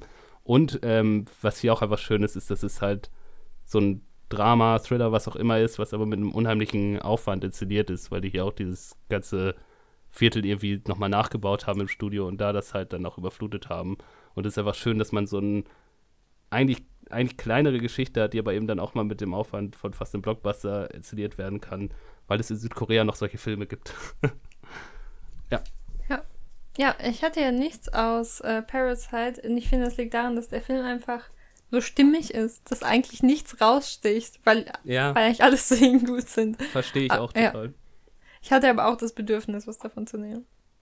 Ja, ich habe mich da auch ein bisschen schwer getan, weil ich irgendwie erst dachte, ich, ich will jetzt eigentlich sehr gerne was aus Parasite nehmen, dann wollte ich aber auch nicht auf Zwang was aus Parasite nehmen, aber dann konnte ich es doch irgendwie runterbrechen, dass das für mich so der Moment war der mich am meisten begeistert hat. Ich finde es auf jeden Fall spannend, dass wir dieses Jahr keine Doppelungen hatten. Wir hatten schon ganz schön viele. Ja, ne? Also wir haben jetzt ja. dann nur zwei, auch nur zwei Filmüberschneidungen, oder? Ja. Hm, das ist selten. so. Aber schön. Ja, ich würde sagen, ich gebe meinen persönlichen Award an das Händchen halten in das schönste Paar. Oh, okay. Das finde ich schön. Ähm, ja, ich gebe meinen Award an Burning und an den Tanz vor dem Sonnenuntergang. Ich glaube auch, weil das die Szene ist, die sich am ehesten als einzelne Szene wirklich greifen lässt. Auch wenn sie ganz viel aufgreift, was auch im Film passiert. Aber die ist auch, wenn man die jemand zeigt, der den Film nicht kennt, ist einfach eine super schön gefilmte Szene. Ja. So, weiter geht's mit ein paar Filmen, die letztes Jahr rausgekommen sind. Ähm, zum einen Ben is Back. Da geht es um äh, Lucas Hedges. Lucas Hedges äh, war schwer drogensüchtig und ist jetzt eigentlich auf Entzug, beziehungsweise versucht eben ewig clean zu werden und taucht dann aber eines Tages bei, seinen, bei seiner Familie wieder auf. Und seine Familie ist so teilweise erfreut, teilweise aber auch sehr irritiert, weil sie sich halt fragen, geht es ihm wirklich schon wieder so gut, dass er nach Hause kann? Und weil er eben auch eine sehr schwere, eine sehr schwierige Beziehung zu ihm hat. Und es geht hauptsächlich um die Beziehung von seiner Mutter, gespielt von Julia Roberts, zu ihm, und eben, ja, dieses Ring damit, dass er eben versucht, irgendwie ein normales Leben wiederzuführen und irgendwie wieder Anschluss zu finden. Und ja, wie sie eben auch als Mutter damit kämpft, dass er dann doch immer wieder droht, rückfällig zu werden und dass sie auch nie weiß, was sie ihm jetzt glauben kann und was nicht. Ähm, und das ist vor allem von den beiden ganz, ganz toll gespielt und sehr nachvollziehbar und sehr schön gezeigt und auch, ähm, obwohl es sehr spannend ist, jetzt nicht so unnötig überdramatisiert. Das hat mir sehr gefallen. Dann äh, ist noch Wildlife rausgekommen, das Regiedebüt von Paul Dano. Ähm, ja, wo es um eigentlich darum geht, wie die Beziehung von Carey Mulligan und äh, Jack Gyllenhaal zerbricht. Und das wird hauptsächlich aus Sicht von deren gemeinsamen Sohn gezeigt. Leider fand ich, dass der Film sehr oft sehr gekünstelt wirkte, was ich eigentlich sehr schade finde, weil ich alle Beteiligten super gerne mag bei dem Film und mich da auch sehr drauf gefreut hatte, aber der hat mich leider auch emotional so gar nicht mitgenommen. Und das ist ganz interessant, weil es ja noch ein Scheidungsdrama gab letztes Jahr, das wir jetzt auch beide nicht schlecht fanden, was uns aber beide auch nicht so sehr beeindruckt hat wie viele andere, nämlich äh, Marriage Story. Vielleicht kannst du da ja kurz was zu sagen. Ja, eigentlich finde ich, lässt sich das mit den Worten Scheidungsdrama schon ganz gut äh, zusammenfassen. Es ist definitiv ein Schauspielerfilm, wo die beiden Hauptdarsteller ähm, ja super viel darstellen können, diese ganze emotionale Bandbreite. Und es geht darum, dass man sich eigentlich geliebt hat und durch den Scheidungsprozess sich aber schon viele Kämpfe einfach, ich sage mal automatisch, aber das klingt so, als hätte keine Schuld daran, aber die sich daraus irgendwie entwickeln, obwohl sie sich gar nicht sollen. Und ähm, wie sie dann quasi von wir lieben uns zu wir sind quasi im Konflikt in der Scheidung zu, ja, wir wissen, wir haben uns mal geliebt, kommen. Genau, mhm. darum geht es in Marriage Story. Genau. Ähm, ja, dann ist noch ein Netflix-Film rausgekommen, nämlich Extremely Wicked, Shockingly Evil and Vile. Da geht es um den Serienkiller Ted Bundy, gespielt von Zac Efron, und hauptsächlich dessen Beziehung zu äh, der von Lily Collins gespielten Figur, die nämlich seine Freundin war für einige Zeit und die dann irgendwann, ja, als er dann vor Gericht kommt und sowas, damit klarkommen muss, dass ihr Freund eventuell ein Serienkiller ist. Und was der Film sehr gut macht, ist einfach zu zeigen, wie der mit seinem, er es mit seinem Charme schafft, tatsächlich Leute auf seine Seite zu ziehen und auch bei dem Prozess, dass er eben auch ja viele, viele Anhänger findet und vor allem auch viele junge Frauen, die ihn irgendwie attraktiv finden und sowas. Und diese Perspektive von Lily Collins Figur finde ich sehr gut gezeigt. Sowieso finde ich, es sollte auch immer noch auf Netflix sein, ist äh, ein Film, der sich absolut lohnt und der auch das auf geschickte Art immer dann die Morde ausblendet und nicht so genau zeigt, wenn man sie halt auch nicht so nicht so wahrnehmen soll, sondern das auch ein bisschen vergessen soll, um eben auch selbst seinem Charme zu verfallen sozusagen und es dann aber immer schafft oder vor allem gegen Ende dann schafft, es sehr gut nochmal wieder vorzubringen, was der eigentlich getan hat und wie übel das eigentlich ist. Okay, ich habe manchmal bei solchen Filmen oder bei solchen Themen das Problem, dass ich mir denke, ich möchte ja eigentlich nicht durch reale Morde unterhalten werden. Mhm. Hast du das Gefühl, der Film läuft da so ein bisschen in das Problem rein oder der geht gut damit um? Ja, er zeigt die Morde halt die meiste Zeit nicht, sondern er zeigt ja. hauptsächlich die Beziehung zu dem Mörder. Und also ich finde, der Film ist halt unterhaltsam, aber er ist nicht, er macht sich nicht lustig oder macht es nicht, er stellt es nicht bloß oder macht sich über die Opfer lustig oder sowas, sondern mhm zeigt halt, wie absurd es ist, dass so viele so einem Killer verfallen, nur weil er halt irgendwie charmant auftritt oder sowas. Also ja. darüber macht er sich dann eher lustig, sozusagen. Ja. Also ähm, schifft dann mich meiner Meinung nach ziemlich gut die meiste Zeit. Gut, dann kommt das auch mal auf meine imaginäre, also nicht imaginär, sondern mentale Liste. okay. Ähm, genau, dann gab es noch The Hate You Give. Das ist die Verfilmung von auch einem Jugendbuch, würde ich sagen. Und der Film ist auch, würde ich sagen, eher an Jugendliche gerichtet. Da geht es um ein junges schwarzes Mädchen, deren bester Freund ähm, bei einer Polizeikontrolle erschossen wird vor ihren Augen. Und es geht dann so um die Aufstände im Viertel, die halt dann gegen die Polizei protestieren und ja, diese Spirale von Gewalt, die sich dann irgendwie entwickelt, weil der Hass auf die Polizei immer größer wird, die Polizei dann immer härter durchgreift und eben dieses junge Mädchen, was eigentlich ganz nah dran war, aber auch Angst hat, irgendwie öffentlich auszusagen, weil sie ja sich selbst nicht so bloßstellen kann und sowas. Und das ist, finde ich, ein ziemlich gut gemachter Film, der eben gerade, also wird wahrscheinlich sehr viel in den Schulen jetzt auch geguckt oder das Buch gelesen, der das Thema nämlich sehr gewissenhaft aufgreift und es gerade eben für jüngere Leute, finde ich, sehr nachvollziehbar macht. Ähm, ja, dann gab es noch zwei Science-Fiction-Filme die mir leider beide gar nicht gefallen haben, nämlich äh, Highlife von Claire Denis mit Robert Pattinson in der Hauptrolle. Der, also der ist halt sehr arzi und sehr prätentiös und ich mag normalerweise auch Filme, die andere als prätentiös ansehen, aber hier wird halt, also mich stört es immer, was Science-Fiction-Filme macht und dann aber eigentlich einfach quasi Familienprobleme oder sowas behandelt, die man genauso auch auf der Erde behandeln könnte, aber man macht es halt ins All, weil im All wirkt es halt alles viel dramatischer, weil man noch die Leere des Weltraums hat und sowas. Und genau das macht nämlich auch Ad Astra mit Brad Pitt in der Hauptrolle. Da geht es nämlich eigentlich im Kern um eine Vater-Sohn-Beziehung und um einen Sohn, dessen, deren Vater, äh, dessen Vater halt die ganze Zeit nicht da war. Nur ist er halt in dem Fall nicht da, weil er auf einer Allmission verschollen ist. Und dieser Sohn ist jetzt auf dem Weg, äh, ja, seinen Vater zu finden. Und das Problem ist, dass der Film, also der, der Regisseur ist James Gray, der hat vorher den von mir sehr geschätzten Die verlorene Stadt Z gemacht, oder die versunkene Stadt Z. Und der Regisseur scheint Apocalypse Now sehr, sehr zu lieben, weil die versunkene Stadt Z hat den schon sehr viel aufgegriffen.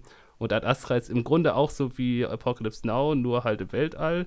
Und es ist nicht mehr ein Soldat auf der Suche, um, auf der Mission, um Colonel zu töten, sondern es ist ein Astronaut auf der Suche, um seinen Vater zu finden.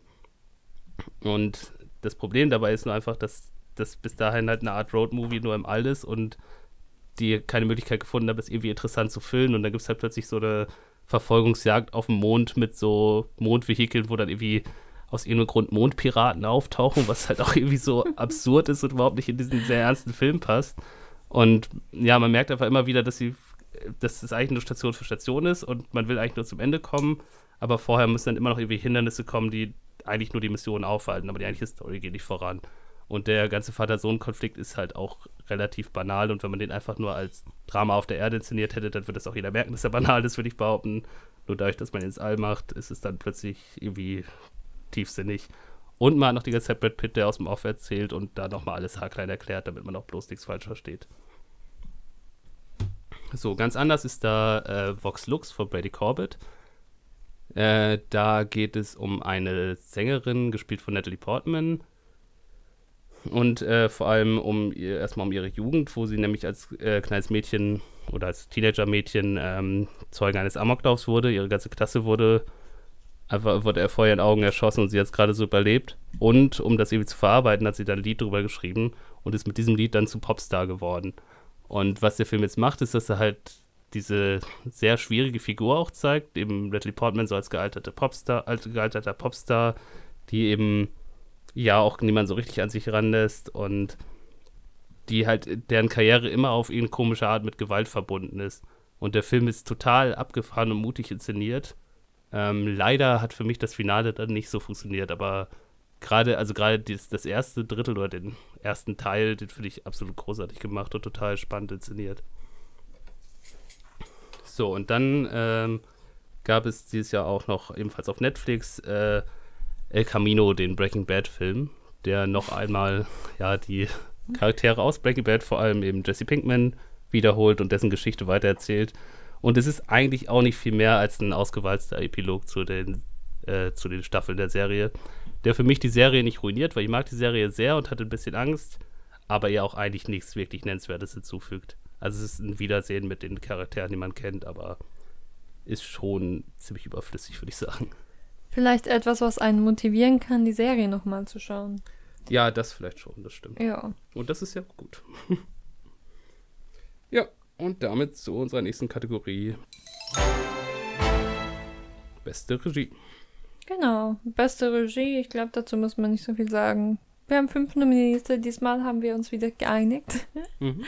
Und ja, der erste Nominierte ist Bong Joon-ho für Parasite. Und ich glaube, das überrascht niemanden. Nee. Weil der Film einfach toll inszeniert ist und man hat das Gefühl, alles passt zusammen. Alles ist, ja, so schön aufeinander abgestimmt. Mhm. Und irgendwie, ich finde, es, es strahlt so eine gewisse Harmonie aus. Ja. Um, ähm, und es wird spannend an den richtigen Stellen, ab und zu ist es lustig. Ja. Mhm. Ähm, ja, nächster Nominierter ist Lee Shang-dong für Burning der hat eine unheimliche Ruhe in seiner Inszenierung und er schafft es so dieses mysteriöse Gefühl bei Burning, dass irgendwas nicht stimmt, wunderbar aufzubauen und also mich hat der Film so richtig in so einen Sog reingezogen und es ist faszinierend, wie er es eben schafft, dass man eigentlich nur drei Figuren hat oder so ein Großteil des Films hauptsächlich zwei Figuren, um die es dann geht ähm, und dass sich da trotzdem so eine Tiefe entwickelt und in der Inszenierung, die sehr verspielt ist, aber dabei ganz ruhig und ganz kontrolliert ist irgendwie dann, ja, dann so eine Tiefe zwischen so wenigen Figuren nur entwickelt und das, das für mich eben auch wunderbar über zweieinhalb Stunden trägt. Dann haben wir Jordan Peele für Us. Dazu möchte ich nochmal dazu sagen, es ist erst sein zweiter Spielfilm, was schon mal relativ beeindruckend ist. Und wir haben den Film ja auch besprochen, haben gesagt, ja, so mit der Aussage ist er nicht ganz klar und vielleicht gibt es ja auch Logiklücken und so, aber er ist auf jeden Fall fantastisch inszeniert. Ja. Ich finde diese, diese Tethered einfach total cool davon, wie sie gemacht werden, wie sie das spiegeln, was die, ja, die normalen Leute so tun. Und dann gibt es zum Beispiel, der Film fängt an mit so einer, es gibt relativ am Anfang eine Home Invasion Szene, die auch wirklich so, eigentlich tut die so die Standard Home Invasion Sachen ab, nacheinander ablaufen. Ich schaue das auch gerne, kenne da schon einiges, aber es ist einfach schön aufeinander abgestimmt und ja, hat einige sehr coole visuelle Szenen. Mhm. Äh, ja, das passt jetzt auch zum nächsten Nominierten, das ist nämlich Ari Aster für Midsommar und das ist ebenfalls erst sein zweiter Spielfilm. Ähm, da finde ich so, wie er verschiedene Facetten einfach sehr gut zeigt. Ich meine, das ist am Anfang eigentlich, also nach dem, nach der Einleitungsszene dann eigentlich hauptsächlich eine Art Beziehungsdrama ist, was auch teilweise ziemlich lustig ist. Ähm, dass er das so hinkriegt, aber dann auch diesen, dieses fiese Horrorgefühl, dass hier irgendwas gar nicht stimmt, was aber immer wieder so leicht gebrochen wird durch irgendwie lustige, absurd witzige Szenen und aber auch so Sachen, dass halt irgendwie so ein Drogentrip sehr nachvollziehbar inszeniert, ohne dass es so übertrieben ist und auch, ja, auch so durch so kleine Einfälle, dass irgendwie zum Beispiel bei ihr dann irgendwie so solche Blumen fast schon atmen oder sich eben so komisch bewegen und sowas, dass man dadurch einfach merkt, was stimmt hier so gar nicht. Das macht er wahnsinnig gut und hat da gleichzeitig ein sehr schönes Gefühl für das, ähm, das Blocking, also dafür, wie die Szenen so eingefangen werden. Und das ist dass viel mit Symmetrie gearbeitet wird und man auch dadurch ein Gefühl für diesen Kult und wie alles gleichförmig funktioniert bekommt. Und als letzte Nominierte haben wir Nora Fingerscheid für Systemsprenger. Wir haben da eben vorgesprochen. Was? Fingscheid. Fingscheid, ja. Ich habe da noch ein E und Näher dazu gedichtet. Nora Fingscheid, tut mir leid. Ähm, ja, wir haben da im Vorgespräch ein bisschen darüber gesprochen, warum wir sie nominieren würden, wo der Film doch eher, ich sag mal, kann man rustikal sagen? naja, ja. Er fällt auf jeden Fall nicht auf durch besonders extravagante Entscheidungen oder so. Mhm. Aber wir sind zum Schluss gekommen, dass es einfach sehr gut zum Film an sich passt, weil das hier ja immer in gewisser Weise eine Realität darstellt und das deshalb auch nicht überzeichnet ist. Und ähm, dass auch die Hauptdarstellerin ganz fantastisch ist und die ist ja noch sehr jung, Helena Zengel. Und dass dahinter auch sicherlich eine sehr schöne, eine sehr anstrengende und aufwendige Regiearbeit äh, steckt, eine so junge Darstellerin so spielen zu lassen. Mhm. Genau. Ja, äh, wem möchtest du denn deinen Award überreichen? Ja, es gibt sehr, sehr viele gute Regiestücke in diesem Jahr, aber man kann es nur an Bong Joon-ho geben. Also vielleicht gibst du es auch an jemand anderen, aber es ist einfach so fantastisch, dass ich es echt schade finde, dass ich die anderen jetzt nicht auszeichnen kann, aber da kommt man einfach nicht dran. Es ist so gut in Parasite. ja, ja. also ich gebe ihm auch meinen Award. Und auch da ja. finde ich auch so, diese, wie er diese Stimmungswechsel so hinbekommt, dass manche Szenen richtig gruselig wirken, andere einfach super cool und lustig sind und man dann aber auch doch wieder ein Mitgefühl hat, weil der Film im richtigen Moment das, Tempo, äh, das Tempo rausnimmt, dann wieder total rasant ist. Also ich kenne kaum einen Film, der so gutes Gespür für eben für Tempo und Erzählweise hat wie Parasite. Okay, dann möchte ich noch ein paar Animationsfilme nennen, die letztes Jahr rausgekommen sind. Ich fange an mit Ralf Reichts 2. Äh, Ralph Breaks the Internet hieß er, glaube ich, im Englischen. Das ist, das kann ich eigentlich gar nicht viel zu sagen. Das ist, äh, ich mochte den ersten Teil ganz gerne, weil er die Beziehung zwischen den beiden Hauptfiguren ganz nett zeigt. Und der zweite ist irgendwie zwischendurch seltsame Werbung für Disney-Sachen, weil sie dann auf der Disney-Seite landen und man sieht, was für tolle Sachen Disney so hat. Und ja, sonst so ein bisschen ausgelutschte Internet-Gags. Dann hat man halt eine Google-Figur, was halt jemand ist, den fragst du was und dann steht dir ganz viele weirde Sachen vor und sowas. Und es ist teilweise auch ganz witzig, aber irgendwie, ja, ein bisschen fehlt einfach so das Herz und die, die Tiefe, auch wenn es jetzt nicht super deep war, aber die Tiefe, die der erste Teil doch hatte. Ähm, dann Drachenzähmen leicht gemacht, Teil 3. Wir haben ja letztes Jahr auch eine Folge zum ersten Teil gemacht, weil wir Ja. den beide auch ziemlich gern mochten und ich mochte ja auch den zweiten. Und beim dritten war ich sehr gespannt, weil es sich so angedeutet hat, dass der irgendwie trauriger werden könnte als die anderen beiden. Und mir hat es ja bei den anderen beiden schon gefallen, dass sich auch mal getraut haben, dass es eben auch wirklich noch Szenen gibt, wo irgendwie schlimme Einschnitte im Leben der Hauptfigur passieren oder sowas. Und beim dritten war es so, dass ich, dass ich so nach und nach eine bestimmte Szene aufgebaut hatte, die ich im Kopf hatte. Und dann kam sie auch tatsächlich und sie war wirklich, wirklich gut gemacht. Und ich habe es äh, noch, glaube ich, sonst noch nie gehabt, dass ich wirklich um mich rum im Kino Leute habe schniefen hören, so weil sie wie alle geheult haben. das war wirklich gut gemacht. Leider reißt das ein bisschen mit dem Ende wieder, rein, äh, wieder ein. Und hauptsächlich durch die Inszenierung, weil es so wirkt, als hätten sie da plötzlich nur noch fünf Minuten gehabt und wollten es noch schnell zu Ende bringen oder sowas. Und das finde ich sehr schade, weil er, wenn er nach der Szene das perfekt zu Ende bringen würde, dann wäre ich richtig glücklich mit dem Film. Und so finde ich ihn aber auch ziemlich gut. Ähm, dann ist Toy Story 4 rausgekommen. Da war ich erstmal nicht so erpicht drauf, weil ich fand, dass der dritte Teil eigentlich die Reihe schön zu Ende gebracht hat. Und ist jetzt ich fand es aber unnötig, dass man jetzt nochmal einen vierten macht. Der macht das aber auch ziemlich charmant. Auch der hat schöne Entscheidungen gerade gegen Ende und ja, man fragt sich halt so langsam, wie viele existenzielle Krisen solche Spielzeuge noch haben können, aber auch da finden sie wieder einen schönen neuen Kniff, ähm, wo es auch hier jetzt wieder um Identitätsfragen geht und sowas. Und das macht er schon ziemlich nett und hat einen schönen Humor. Dann äh, ist der zweite Teil von Die Eiskönigin rausgekommen, Frozen 2. Ähm, der leider wie so eine, also so eine typische Fortsetzung wäre. Das könnte auch eine Direct-to-DVD-Fortsetzung sein, weil es irgendwie einfach nur noch mal die Figuren zusammenbringt und die gehen noch mal auf ein Abenteuer, aber man traut sich nicht so richtig noch was am Status Quo zu ändern, weil es muss ja für die nächsten fünf Fortsetzungen auch noch irgendwie alles so bleiben, wie es ist sozusagen. Aber es gab eine Szene, die ich, äh, bei der ich mich wirklich schlapp gelacht habe. Wo, das ist auch völlig unnötig, aber die eine Figur denkt irgendwie, dass sehr, also er denkt irgendwie, dass seine große Liebe sich von ihm trennen möchte oder so. Dann fängt er an, einsam im Wald ein Lied zu singen und man sieht noch Elche, die so Beatles-mäßig, nicht die Beatles, Queen-mäßig so eingeblendet werden mit einzelnen Köpfen, die dann alle mitsingen und dann singt er mit diesen Elchen völlig übertriebene Ballade. Und es ist einfach schön, wie eine absurde Idee auf die nächste folgt und es immer bekloppter wird. Und auch so Sachen aufgreift, die Kinder wahrscheinlich auch nicht verstehen, aber ich fand es dafür sehr lustig. Ähm, ja, willst du was sagen? Ja, äh, ich wollte nur sagen, der Film scheint bei Kindern sehr gut anzukommen. Meine Nichte möchte mich jetzt immer die Haare so geflochten haben wie Elsa.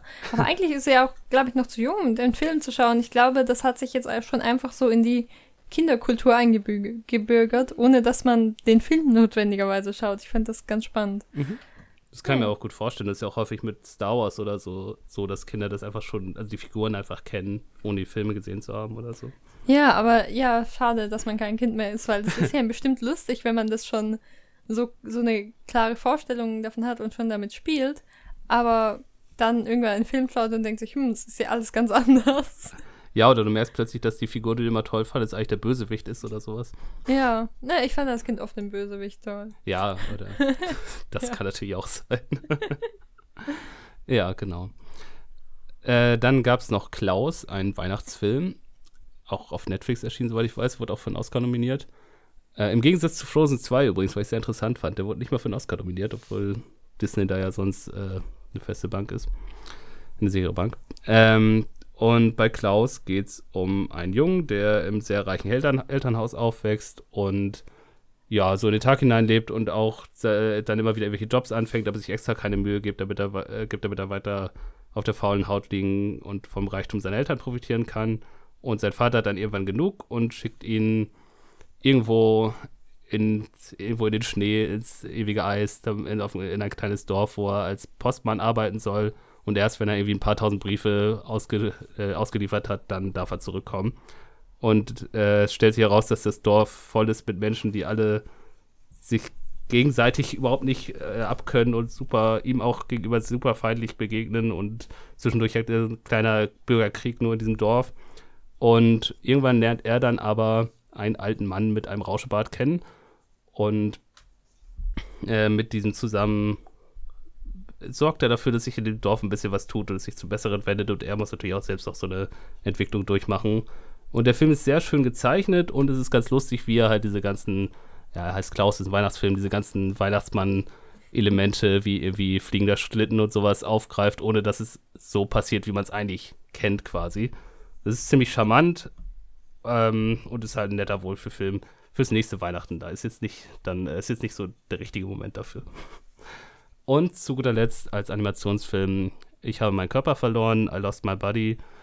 Ähm, ein Animationsfilm, wo es darum geht, dass ein junger Mann seine Hand verliert und diese Hand dann durch einige Umstände weit weg von dem Körper kommt. Und dann folgt der Film aber tatsächlich dieser Hand, die nämlich ein Eigenleben entwickelt und äh, versucht zu ihrem Körper zurückzukommen. Und währenddessen sieht man quasi die Erinnerung dieser Hand an das Leben von diesem jungen Mann und was, wie es ihn eigentlich dahin geführt hat und was er so erlebt hat. Und das ist teilweise sehr schön und sehr künstlerisch gemacht. Ähm, Gerade wenn man zum Beispiel, wenn versucht wird zu bebildern, was die Hand wirklich gefühlt hat, sozusagen. Also dass man nicht, weil das sonst wird, wird die, werden die Erinnerungen einfach so gezeigt mit natürlich äh, Dialogen und drum und dran, äh, als könnte die Hand sehen und hören. Aber es gibt einzelne Szenen, wo man so ein bisschen sieht, wie quasi, was sie nur gefühlt hat. Und das ist sehr, sehr schön gemacht. Ansonsten ist ein bisschen das Problem, dass der Film dann aus der Story von der Hand eigentlich wenig macht, außer dass sie irgendwelche Hindernisse hat, so begegnet ein paar Ratten, begegnet irgendwie Tauben oder sowas und muss sich da durchsetzen, aber ähm, hauptsächlich werden halt diese Erinnerungen gezeigt und da hauptsächlich eine ganz nette Liebesgeschichte erzählt, aber da hätte ich mir noch ein bisschen mehr Kreativität gewünscht. Aber super schön gezeichnet und toll gemacht. So, und damit zur nächsten Kategorie. Bester Darsteller. Ja, Bester Darsteller. Ich glaube, auch dazu muss man nicht viel sagen. Kann man sich ganz gut vorstellen. Wir haben keine Unterscheidung zwischen Haupt- und Nebendarsteller. Das heißt, es ist eigentlich egal, welche Rolle man spielt. Mhm. Und der erste Nominierte ist Antonio Banderas für Leid und Herrlichkeit, beziehungsweise Dolor y Glorias. Den hast du ja schon vorgestellt, immer den Film. Das heißt, dazu sage ich jetzt nicht so viel.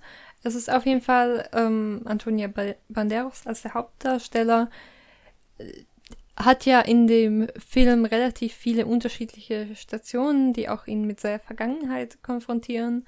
Und ja, unterschiedliche Stationen bedeuten auch unterschiedliche Emotionen.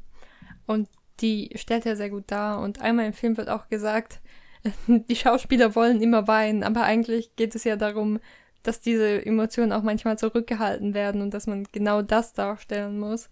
Mhm. Und ich finde, das tut er sehr gut. Ja, der zweite Nominierte ist Robert Pattinson für The Lighthouse. Ähm, ja, es ist ja ein Grunde, im Grunde ein Zwei-Personen-Film und man hätte auch Willem Dafoe nominieren können, aber ich finde Robert Pattinson noch mal eine Ecke stärker in dem Film, weil er so diese, diese Verzweiflung, aber auch so eine Art jugendlichen Übermut super zeigt und Willem Dafoe ist eigentlich von Anfang an schon ziemlich verrückt, würde ich sagen. Und bei Robert, Robert Pattinson sieht man so, wie er eben, wie es Schritt, Schritt für Schritt mit ihm bergab geht. Und ich finde sowieso, dass der von Wahnsinn Schauspieler ist, der echt einen tollen Film nach dem anderen gerade abliefert. Und ich bin sehr gespannt, was er noch so macht. Vielleicht nachdem er Batman gespielt hat, auch, weil ich da auch mal ganz gespannt bin. So, jetzt haben wir jetzt vorher nachgeschaut. Wie spricht man den Nachnamen von Steven Young aus? Steven Yan. Steven Yan, ja. Der spielte Ben in Burning. Und ich finde, wenn man sich überlegen will, was hat er besonders gut gemacht, so stelle ich mir einfach mal vor, wie will man jemanden darstellen, der zugleich ein reicher Schnösel ist, aber auch mysteriös bedrohlich. Mhm. Und ich finde, dass das, das in meinem Kopf geht das nicht so gut ein, weil Reicher Schnödel ist so oberflächlich arrogant, aber er hat auch dieses, dieses tiefe, irgendwie bedrohliche. Und ich finde, das ist in gewisser Weise ein Gegensatz, den er aber sehr gut ineinander vereinen kann. Ja. Der nächste Nominierte ist Maximilian Brückner für das schönste Paar auch das ist ja ein Film, der eigentlich hauptsächlich von, von ihm und äh, Luise Heyer, der Hauptdarstellerin, lebt. Ähm, und da finde ich auch so eben die Bandbreite, die er zeigt, wie er einerseits eben, wie man einerseits ein richtiges Gefühl dafür kriegt, wie die beiden als Paar funktionieren und dass es halt auch eine eigentlich sehr gesunde Beziehung ist. Auf der anderen Seite aber, wie er auch, als er dann eben den Vergewaltiger seiner Frau immer wieder sieht, auch so einen leichten Wahnsinn entwickelt und man sieht es auch einfach immer in seinem sehr intensiven Blick, dass er davon nicht ablassen kann. Das finde ich sehr schön. Und gleichzeitig spielt er aber auch sehr, sehr natürlich und wirkt eben auch sehr echt bei dem, wie er sich gibt. Ja, ich würde sagen, natürlich und echt wirkt Lakeith Stanfield in Sorry to Bother You nicht unbedingt. ähm, wir haben ihn aber trotzdem nominiert, weil ich finde, es ist ja eher selten, dass man für eher Comedy-Rollen nominiert wird als bester Darsteller. Zumindest mhm. bei anderen Awards. Und er macht bei, das aber bei sehr uns gut. auch. Ja, also bei uns auch ist korrekt. Wir haben aber auch wenig Comedy im Ja. Allgemeinen. Das stimmt. Ja, ähm, ich finde, er macht das gut, eben diese Leichtigkeit mit diesen teilweise doch recht ernsten Themen äh, zu vereinen und gleichzeitig diesen Konflikt so ein bisschen darzustellen zwischen ich profitiere vom System, aber eigentlich sollte ich auch gegen das System sein Mhm. und das eigentlich angenehm leicht zu verpacken. Ja. Ja. Genau. Äh, ja, wen möchtest du denn auszeichnen?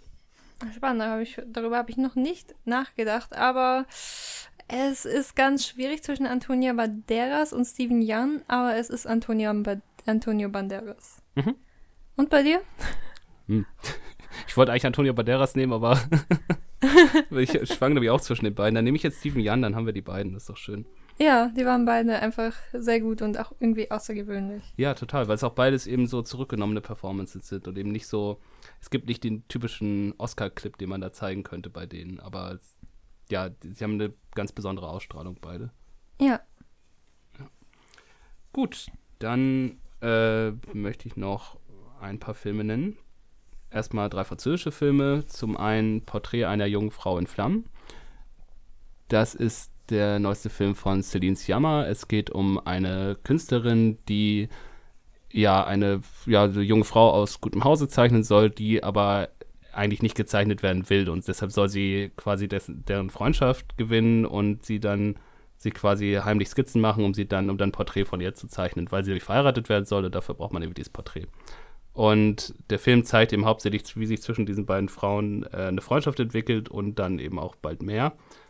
Und was den Film, finde ich, absolut herausstechen lässt, ist zum einen die, die, die, die Kameraarbeit, weil er einfach, weil wirklich, das sagt man so oft, aber jeder Shot sieht aus wie ein Gemälde und es ist einfach ein wunderschön gefilmter Film, gefilmter Film, gemachter Film. ähm, und die Beziehung der beiden Hauptdarstellerinnen finde ich auch toll. Wobei ich leider sagen muss, dass er mich nicht so berührt hat, dass ich nicht so tief in die Beziehungen eintauchen konnte, wie ja sehr, sehr viele andere. Deswegen fand ich ihn sehr gut, aber nicht überragend. Auch wenn ich ihn, ich hätte ihn gerne noch mehr gemocht, als ich es getan habe. Aber es ist absolut ein toller Film, den ich auch absolut empfehlen würde. Dann ist äh, letztes Jahr Le Livre d'Image, der neue Film äh, von Jean-Luc Godard, der auf Deutsch Bildbuch heißt, rausgekommen.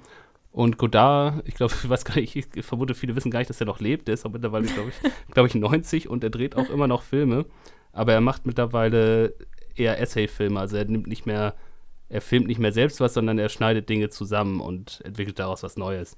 Und der Film ist sehr anstrengend zu gucken, würde ich sagen, und auch, auch schwierig zu verstehen, weil er halt aus ganz viel Filmschnipsel und politische Dinge und Nachrichten und sowas zusammenwürfelt und daraus hauptsächlich ähm, einen Blick auf die Gesellschaft und politi eine politische Sichtweise ähm, erzählt. Und das ist teilweise finde ich sehr eindrücklich gemacht, aber auch dadurch, dass er zum Beispiel auch so aufredet auf Französisch und es teilweise untertitelt ist, teilweise auch nicht und das auch irgendwie alles Absicht ist, so das macht es wirklich, wirklich schwierig, dem zu folgen. Aber es ist auf jeden Fall ein Film, der interessant zu gucken ist und den ich doch auch irgendwie empfehlen kann, weil das, was ich verstanden habe, fand ich gut.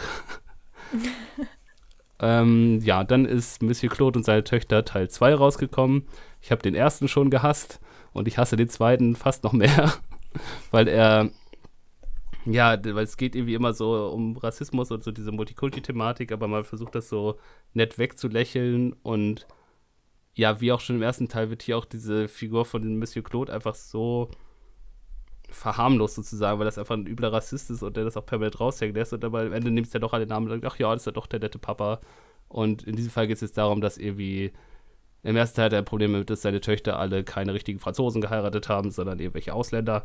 Und die wollen jetzt alle in verschiedene Länder ziehen. Und das findet er natürlich auch alles doof. Und dann versucht er denen zu beweisen, wie toll Frankreich doch ist und äh, zeigt dir so verschiedene Dinge in Frankreich. Und es ist schon bezeichnend, dass zum Beispiel der, seine Töchter, also die Frauen von diesen Männern, überhaupt keine Rolle spielen in der ganzen Entscheidung, ob die jetzt in ein anderes Land ziehen oder nicht. Sondern die machen einfach alles brav mit, was die Männer wollen. So, dann möchte ich noch mal kurz Border erwähnen, auch wenn ich den leider nicht gesehen habe, weil ich sehr viel, sehr Gutes gehört habe und äh, mich freue, den noch zu gucken. Also und zu guter Letzt noch äh, Verachtung. Das ist der vierte Teil der Jussi Adler Olsen-Reihe. Also diese dänischen Krimis. Ja, genau. und ich finde die Reihe ziemlich gut, weil die es immer schafft, irgendwie ja, schwere Themen aufzugreifen, echt hart teilweise. Hier wird zum Beispiel eine Geschichte aufgegriffen, dass es in Dänemark äh, zur Nazi-Zeit eine Insel gab, wo man junge Frauen hingeschickt hat und die hat zwangssterilisieren lassen, die halt irgendwie als schädlich für den Volkskörper gesehen wurden. Also zum Beispiel eben auch jüdische Frauen oder ausländische Frauen und so weiter. Und das wird hier in Krimi-Plot verwoben und ist auch. Die Filme machen es immer sehr geschickt, dass man auch irgendwann nicht mehr weiß, auf wessen Seite man da eigentlich steht und die Ermittler werden halt auch in so einen moralischen Konflikt reingezogen. Warte, aber hoffentlich nicht auf der Seite der Sterilisateure. Nein. Nein, es ist eher, dass jemand da halt eine Art Racheaktion verübt und Ja. da muss man halt dann auch fragen, ob das moralisch so okay ist, aber Ja. Ja. Ich dachte nur, vielleicht denkt man sich irgendwann, ja, vielleicht Ja. ergibt es hier doch was nee, nee. Das nicht. Nee, aber ich finde die Reihe echt, echt gut und sehenswert und auch, es, es wirkt auch nicht so wie viele andere Krimis wie einfache Fernsehfilme, sondern die sind auch echt gut inszeniert und toll gespielt. Ja, dann kommen wir zu unserer nächsten Kategorie. Das ist die beste Darstellerin. Und hier hatten wir ein Problem. Wir hatten einfach zu viele gute Darstellerinnen. Und wir wollten aber auch keine rauswerfen. Deshalb haben wir gedacht, wir nehmen einfach sieben. Ja. Wobei, wenn ich jetzt sage, wir wollen keine rauswerfen, würde es ja auch heißen, es waren alle guten Darstellerinnen. So ist es natürlich nicht. Aber wir konnten uns einfach nicht entscheiden. Nö, und wir haben uns gedacht, sind unsere Awards, wir machen, was wir wollen. Genau. So. Und die erste Nominierte ist Cao Tao aus Asche ist reines Weiß. Das ist ein chinesischer Film. Und ich finde sie ganz toll als Schauspielerin. Und dazu möchte ich erstmal sagen, ich finde es faszinierend, dass sie mich überzeugen kann, obwohl ich ja die Sprache gar nicht spreche. Und also deshalb kann ich ja das Gesprochene gar nicht so richtig einschätzen, ob das jetzt gut ist. Ich lese ja immer nur die Untertitel. Mhm. Und auf so Dinge wie Betonung kann ich nicht achten. Ähm, ich fand an ihr besonders faszinierend, dass sie, ähm, sie ist eine junge chinesische Frau und ähm, in asiatischen Ländern ist es ja oft so, dass Frauen sich sehr, ich sag mal, zart und fragil geben oder zumindest so dargestellt werden. Und das tut sie auch und sie schafft einfach so jung und so ein bisschen zerbrechlich auszusehen und dabei so eine Autorität auszustrahlen. Ich war Mhm. ganz begeistert. Das ist einfach, ich weiß nicht, wie man das tut, aber sie kann es richtig gut. Ja. Ähm, Ruhe und Autorität ausstrahlen, obwohl ihr Körper eigentlich was ganz anderes symbolisiert. Ähm, ich muss sagen, ja, ich habe den Film jetzt nicht vorgestellt. Ähm, das sollte ich vielleicht noch tun. Ja, es geht um eine Geschichte über ähm, ein Paar, eben Sao Tao als eine der Hauptdarstellerinnen und ihr Freund und hm, ich weiß nicht, wie, wie weit geht man denn da bei der Geschichtsbeschreibung? Ich würde sagen, sie, also er ist ja eine Art Gangsterboss Ja, und sie ist halt immer, unterstützt ihn halt sehr und ist auch bereit, dabei sehr weit zu gehen. Und ähm, geht, es geht dann hauptsächlich darum, wie sie eben versucht, so nachdem Dinge vorgefallen sind, wie sie versucht, ihr eigenes Leben eigentlich äh, neu aufzubauen. ja, sie muss so ein paar Konsequenzen davon tragen. Ja. Genau, ähm, ja, tatsächlich fand ich den Film auch gar nicht so gut, aber sie einfach sehr, sehr gut. Okay. Äh, zweite Nominierte ist Florence Pugh für Midsommar. Sie war ja dieses Jahr sogar für den Oscar nominiert, allerdings für Little Women als Nebendarstellerin und ich fand sie in Midsommar noch eine ganze Ecke stärker. Ähm, zum einen, wie sie Trauer darstellt, finde ich total, fand ich total erschütternd irgendwie, weil sie so eine Art hat, schreien zu weinen, ohne dass es irgendwie albern wirkt oder sowas, weil ich finde, das kann leicht zu übertrieben wirken und hier war es einfach, hier hat sie einfach die Verzweiflung sehr spürbar gemacht, gleichzeitig hat sie so eine so eine Offenheit und Neugierde, wenn sie diesen, diesen, dieser schwedischen Community da begegnet. Und ähm, ja, sie ist so eine Figur, die halt irgendwie vieles hinnimmt, was, was ihr da widerfährt. Aber es wirkt, aber es wirkt nicht so, als wäre sie einfach irgendwie passiv und hätte kein Selbstbewusstsein oder so, sondern als würde das eben hauptsächlich aus ihrer Lebenssituation herauskommen, beziehungsweise aus den psychischen Problemen, die sie eben auch hat. Und das, all diese Facetten spielt sie, finde ich, sehr gut. Und dann auch die Begegnung mit den Horrorelementen. Ja, dann haben wir noch nominiert Lupita Nyong'o in einer Doppelrolle, nämlich einmal als die Mutter der Familie und einmal als die Tethered in Us. Und ja, ich finde, mich hat sie besonders als Tethered überzeugt, weil sie einfach sehr unheimlich ist und diese seltsame Art zu sprechen meistert. Und ähm, ja, aber natürlich gehört dann dazu auch noch, dass man im gleichen Film zwei sehr unterschiedliche Dinge spielen kann. Ja. Genau. Äh, als nächste Nominierte haben wir Luise Heyer für das schönste Paar. Und das passt jetzt natürlich zu dem, was ich bei Maximilian Brückner gesagt habe. Die beiden ergänzen sich zum einen sehr gut. Sie zeigen sehr schön diese liebevolle Beziehung, die sie haben. Und bei ihr finde ich das Interessante, dass ähm, der Film und sie es eben schaffen, dass man nicht sie erstmal nicht direkt sieht, wie sie das Trauma, was sie erlebt, eigentlich verarbeitet, sondern sie an dem Punkt sieht, wo sie schon wieder gestärkt ist und wo sie eigentlich wieder eine Selbstsicherheit gefunden hat und einen guten Umgang damit und man spürt trotzdem, was das in ihr ausgelöst hat und was, wie sehr sie das beschäftigt hat. Und die beiden haben so eine sehr erwachsene Art, miteinander zu reden und sie hat, also man merkt so richtig, dass sie gelernt hat, mit den schwierigen Emotionen, die sie hatte, eben umzugehen und dann aber auch, wie das wieder aufgerissen wird und aufgebrochen wird und wie sie sich dem auf eine Art erneut aussetzen muss, das finde ich wahnsinnig toll gespielt. Dann haben wir Emma Stone aus The Favorite. Ich glaube, The Favorite haben wir noch gar nicht richtig vorgestellt. Nee. Es ist ein Historienfilm, aber nicht das, was man sich vorstellt als ein Historienfilm, weil der Film ist ziemlich lustig und nimmt dieses ganze Adel so ein bisschen auf, ja, aufs Korn? Nein, auf die Schippe. Ja, macht sich so ein bisschen darüber lustig. Mhm. Und ähm, es geht sehr viel um die Intrigen zu Hofe und die werden wunderbar dargestellt von Emma Stone als Abigail, die neu an den Hof kommt und versucht, sich die Gunst der Königin zu erspielen. Ja, und die Königin wird gespielt von Olivia Colman, die wir ebenfalls nominiert haben. Und die auch den Oscar dafür gekriegt hat. Und die, finde ich, schafft es, dass sie gleichzeitig so eine absurde, auch irgendwie lustige Rolle spielt, weil sie halt auch sehr weinerlich ist und ja, irgendwie auch groß in ihren Gesten, aber gleichzeitig hat man auch entwickelt, habe ich zumindest auch echtes Mitgefühl mit ihr entwickelt. Und in einem Film, wo eigentlich sehr viele sehr negative Figuren sind, ist sie so ein bisschen der emotionale Ankerpunkt, obwohl sie gleichzeitig eine Figur ist, über die sich irgendwie auch lustig gemacht wird. Und genau dieses Zwischenspiel schafft Oliver Coleman sehr schön. Und ja, auch so ein bisschen so eine fast schon kindliche Naivität, die sie teilweise hat und trotzdem dieses Gefühl, dass sie eigentlich ja doch die Macht hat und dass sie die Entscheidungsgewalt hat. Das, all das vereint Oliver Coleman in dieser Figur. Ja, mir fällt auf, ich habe gar nicht geschrieben, beschrieben, warum Emma Stone so gut ist. Sie ist nämlich unglaublich intrigant ja. und schafft es dabei gleichzeitig als nett und naiv rüberzukommen und dieses, dieses, naja, falsche macht sie einfach sehr, sehr gut. Sie ist immer zuvorkommend und super nett und man muss sie einfach lieb haben, aber man weiß, sie ist nicht zum Liebhaben. ja. Genau.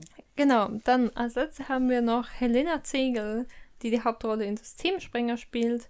Und ja, wir haben ja schon einiges über den Film gesprochen. Ich glaube, ich habe da, als wir den Film gesprochen haben, ein Zitat gelesen, was mir in Erinnerung geblieben ist, nämlich dass die Regisseurin meinte, ähm, es war schwierig, ein Kind zu finden, was diese Wut und dieses dieses Fordernde spielt, ohne dabei irgendwie verzogen zu wirken. Mhm. Und das hat Helena Zegel sehr gut geschafft. Sie hat immer so, sie ist wirklich nervend, richtig anstrengend, aber sie hat immer so was Verzweifeltes an sich, was dann doch wieder das Mitgefühl regt. Ja, total. Genau. Und wem möchtest du deinen Award geben? Ja, hm, jetzt ist die Frage, es ist mich sehr, sehr schwer. Also, ja. ich gebe ihn nicht an Sao Tao, weil ich dann doch leider nicht so viel von ihrem Schauspiel sehen konnte, weil ich ja kein Chinesisch spreche. Aber sonst hätte sie den wahrscheinlich bekommen. Mhm. Und interessanterweise, ich glaube, ich gebe ihn tatsächlich an Emma Stone, weil sie hat mich ah. irgendwie so ein bisschen verzückt durch ihre Intriganz. Okay. Ich, ich schaue ihr einfach wirklich, wirklich gern zu beim Schauspielern. Ja. ja. Ich muss sagen, gerade bei der Kategorie fällt es mir sehr schwer. Ich schwanke jetzt fast zwischen allen sieben. Also das ja, ich, ich auch. auch noch nicht. War wirklich schwierig schwierig. Krass. Ich glaube, ich würde ihn tatsächlich jetzt Lupita Nyong'o geben.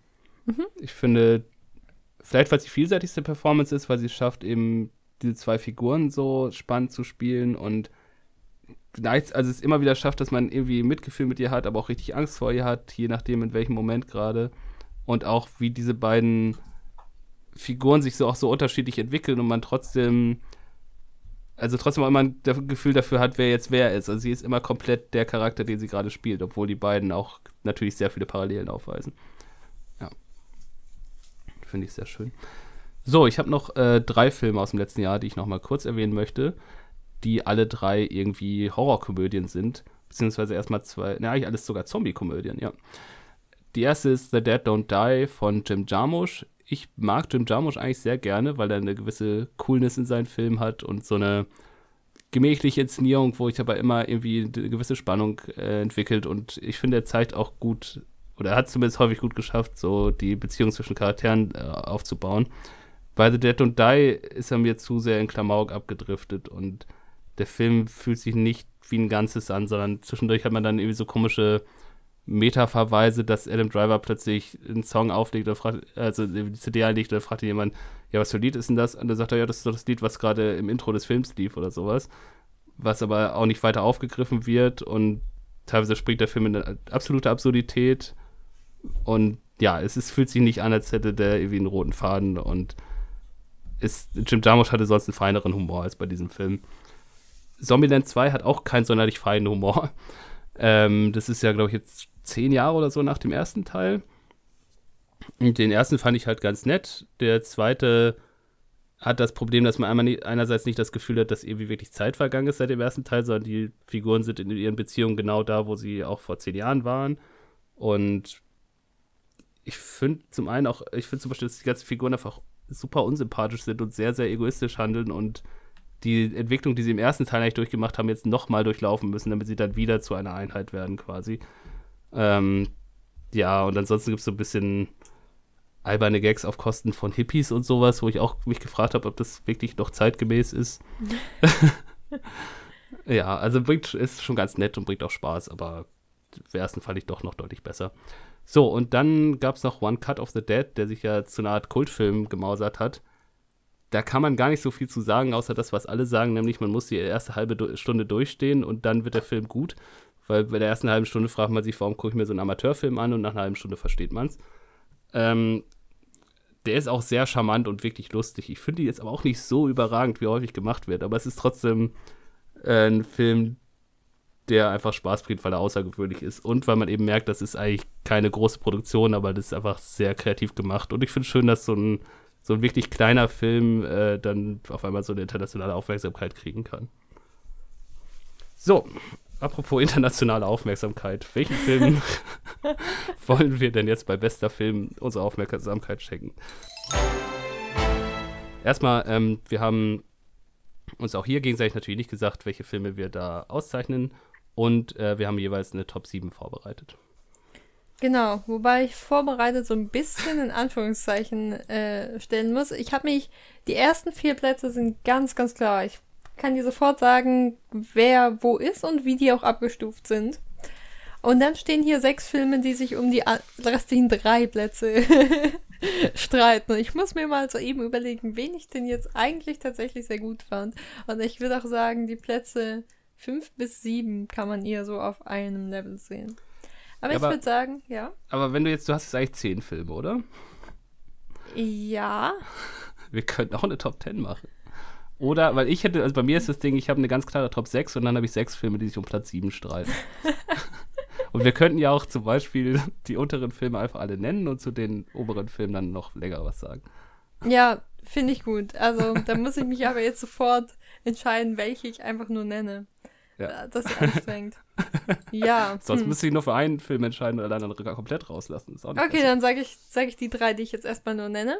Mhm. Ähm, und zwar ist das Eighth, Eighth Grade, weil ich Teenager-Filme einfach sehr gern mag, besonders wenn es nicht eben diese. Ich hatte das Gefühl, es gibt eine sehr angenehme Wendung von Teenager-Filmen, die ich früher so konsumiert habe, zu denen, die ich heute angeschaut habe keine Ahnung, als Kind habe ich eiskalte Engel geschaut. Das war durchaus unterhaltsam, mochte ich richtig gern, aber es hat einfach so, so eine ganz andere Herangehensweise an Menschen. Ja. Eighth Grade ist einfach sympathisch. Mhm. Ähm, Leid und Herrlichkeit steht dort, mhm. weil der, ich habe ihn jetzt nicht mit reingenommen. Ach, fuck, ich darf nichts dazu sagen. Das habe ich doch getan. Hm. Ich fa fasse mich kurz tolle schauspielerische Leistung, hat mich dadurch schon sehr beeindruckt. Und Sorry to Bother You, weil sehr unterhaltsam, würde ich spontan mit Leuten anschauen, die mich besuchen kommen. So, mhm. das waren die Filme, die nicht dabei sind. Was sind deine Filme, die nicht dabei sind? Das heißt, du hast jetzt noch eine Top 7 außerdem. Ja, ich habe jetzt noch eine Top 7. Okay, dann schmeiße ich jetzt nämlich noch zwei Filme raus. Dann habe ich nämlich auch drei Filme, die ich nur nenne und dann eine Top 7. Okay. Okay, äh, die drei Filme, die ich nur nennen möchte, sind zum einen Eighth Grade, mhm. ähm, weil ich finde, dass der die eben die Probleme der Teenagerzeit sehr schön und auch sehr lustig aufgreift, aber dann genau das richtige Feingefühl hat, um auch schöne Momente zu zeigen, um wirklich emotionale Szenen zu haben. Es gab Momente im Film, wo ich auch wirklich berührt war und ich finde, es gibt nichts Richtiges, als eine Cringe-Comedy zu machen über die Teenagerzeit. Ja. ähm, dann Vox Lux, über den habe ich auch schon ein bisschen geredet. Ich finde ihn nicht perfekt, aber ich finde, er ist eine absolut interessante, abgefahrene Erfahrung und allein das Schauspiel und eben die mutigen Regieentscheidungen lohnen sich absolut bei dem Film. Und dann noch The Favorite. Ich finde ihn wirklich sehr gut. Der hätte es auch eigentlich, hätte es auch beinahe geschafft, die Liste. Es freut mich, dass ich ihn jetzt trotzdem noch nennen kann. ähm, allein wegen den drei Hauptdarstellerinnen und der tollen Art, wie Yorgos Lantimos inszeniert. Ich finde aber trotzdem The Lobster zum Beispiel noch mal eine ganze Ecke besser von Lantimos. Aber toller Film. Und cooler Humor. Gut, dann kann ich jetzt sagen, dass bei mir dann auf Platz 7 The Favorite ist. Da ah, hat ja. das nämlich reingeschafft.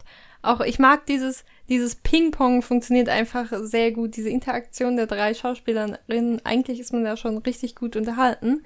Er mhm. war bei mir auf der Kippe, weil ich ihn auch ein zweites Mal gesehen habe. Und ich finde, beim zweiten Mal war er dann doch stellenweise ein bisschen lang. Mhm. Aber die Intrigen zu Hofe sind einfach toll. Und ja. ich mag es, wie er sich über über diesen Prunk so lustig macht, einfach nur dadurch, ihn darzustellen. ja. ja. Ja, bei mir auf Platz 7 ist Sorry to Bother You.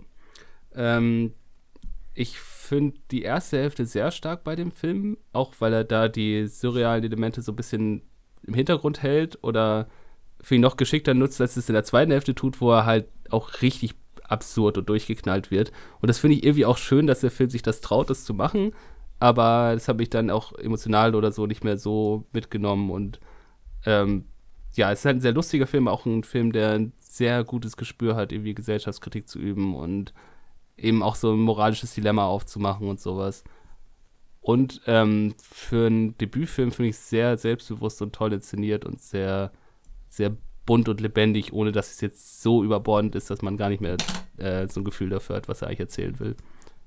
Ja, ich finde auch, der ist inhaltlich eigentlich ganz schön stark. Ja. Und gleichzeitig hat er aber auch diese Comedy-Szenen. Ich mag zum Beispiel sehr gern die Szene, wo eine Person einfach einen unglaublich langen Code in den Fahrstuhl eingibt, ja. die dadurch sehr lustig wird. Ja, Dieses, genau. Dieser kleine Humor, ja. Ja. Ja, mein Platz 7 ist Ass. Der ist bei mir im Nachhinein noch gewachsen über die Zeit. Ich finde, der ist nicht so ganz rund, mhm. aber er hat einfach er, ist visuell toll. Und ich finde diese, die Darstellung dieser parallelen Doppelgänger, das hat was, was mich nachhaltig beeindruckt hat und was man, leider ist es nicht so ganz im Film gelungen, aber was man eigentlich super in Horrorfilme einbinden kann und ich, keine Ahnung, ich würde mir der nochmal ein Remake, eine zweite Version oder ein Spiel darauf aufbauend anschauen. Ich mag das und ich mag, wie sie rohe Hasen essen. und ich finde die Scheren relativ bedrohlich und diese seltsame Art zu reden, ja, doch, doch, da hat mir schon einiges ganz gut gefallen. Ja, das beschreibt eigentlich ganz gut, wie ich zu dem Film stehe, weil ich finde, der hat ganz viele ganz tolle Elemente, aber ich finde ihn als Gesamtfilm dann leider nicht so stark. Aber ja. eben, es gibt vieles, was ich rausgreifen könnte, sagen könnte, das ist toll und das ist toll und so. War das jetzt dein Platz 7 oder ein Platz 6? Das war mein Platz 6. Ah ja, okay, weil du gerade 7 gesagt hast. Okay. Ich dachte schon, das ist doch ein Film mehr als ich. äh, genau, mein Platz 6 ist das schönste Paar. Mhm. Ähm, der leider, glaube ich, ganz schön untergegangen ist. Ich hatte den Eindruck, der ist rausgekommen. Es waren sich alle, die ihn gesehen haben, einig, dass er sehr gut ist und dann hat keiner mehr drüber geredet. Und ich finde, das ist ein Film, der ein unheimliches Feingefühl hat in seiner Erzählung, der super auch so diese kleinen Probleme oder diese, ja, nicht so diese offensichtlichen Probleme zeigt bei so einer Geschichte, sondern man hätte ja auch einfach die, das, die Traumaverarbeitung zeigen können, sondern dass er gerade zeigt, wie das eben später wieder aufgerissen wird und wie diese Beziehung all das durchgestanden hat, aber dann an diesem Punkt plötzlich auf der Kippe steht und an diesem Punkt es einfach schwierig wird. Das, das zeigt er so gut und so nachvollziehbar und gleichzeitig hat er zwei Hauptfiguren mit mit einem unterschiedlichen Umgang, die sich immer gegenüberstehen und ich verstehe die beiden die ganze Zeit und wie sie irgendwie versuchen, in dieser ganzen Geschichte doch noch wieder was Gemeinsames zu finden und irgendwie wieder auf einen Nenner zu kommen und ja, auch wie diese Gefahr im Raum steht, dass, dass äh, gerade wenn sie jetzt dem Vergewaltiger was antun, dass dann halt alles in die Brüche geht oder sowas. Das, ja, das, das macht der Film super stark. Auch, dass man für die ganze Zeit nicht so richtig weiß, ist es eigentlich ein richtiges, richtiger Thriller oder ist es einfach nur ein Drama. Das hat mir, hat mir wahnsinnig gut gefallen.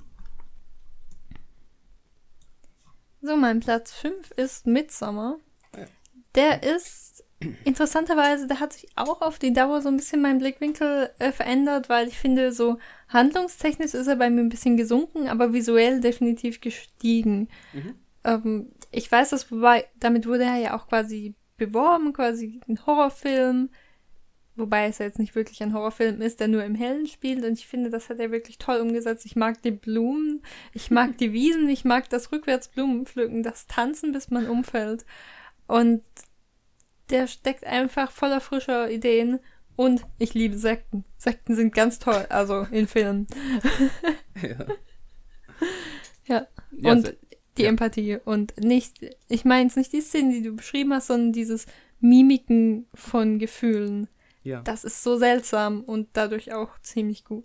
Ja. Ja, passt sehr gut. Ich habe auch mit Sommer auf Platz 5. Mhm. Ähm, freut mich, dass er jetzt doch noch ein bisschen besser gefällt, weil, also ich, mir hat er, mich hat er direkt ziemlich gekriegt. Ja. Ähm, ich mag ihn auch lieber als Hereditary zum Beispiel.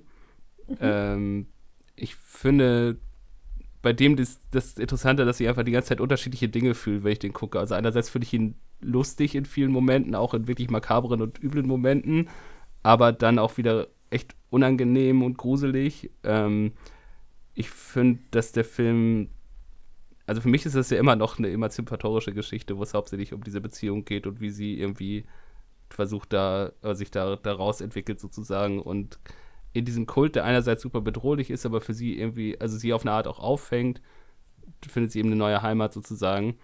Und das kann man dann auch wieder so oder so sehen, ob das positiv oder negativ ist.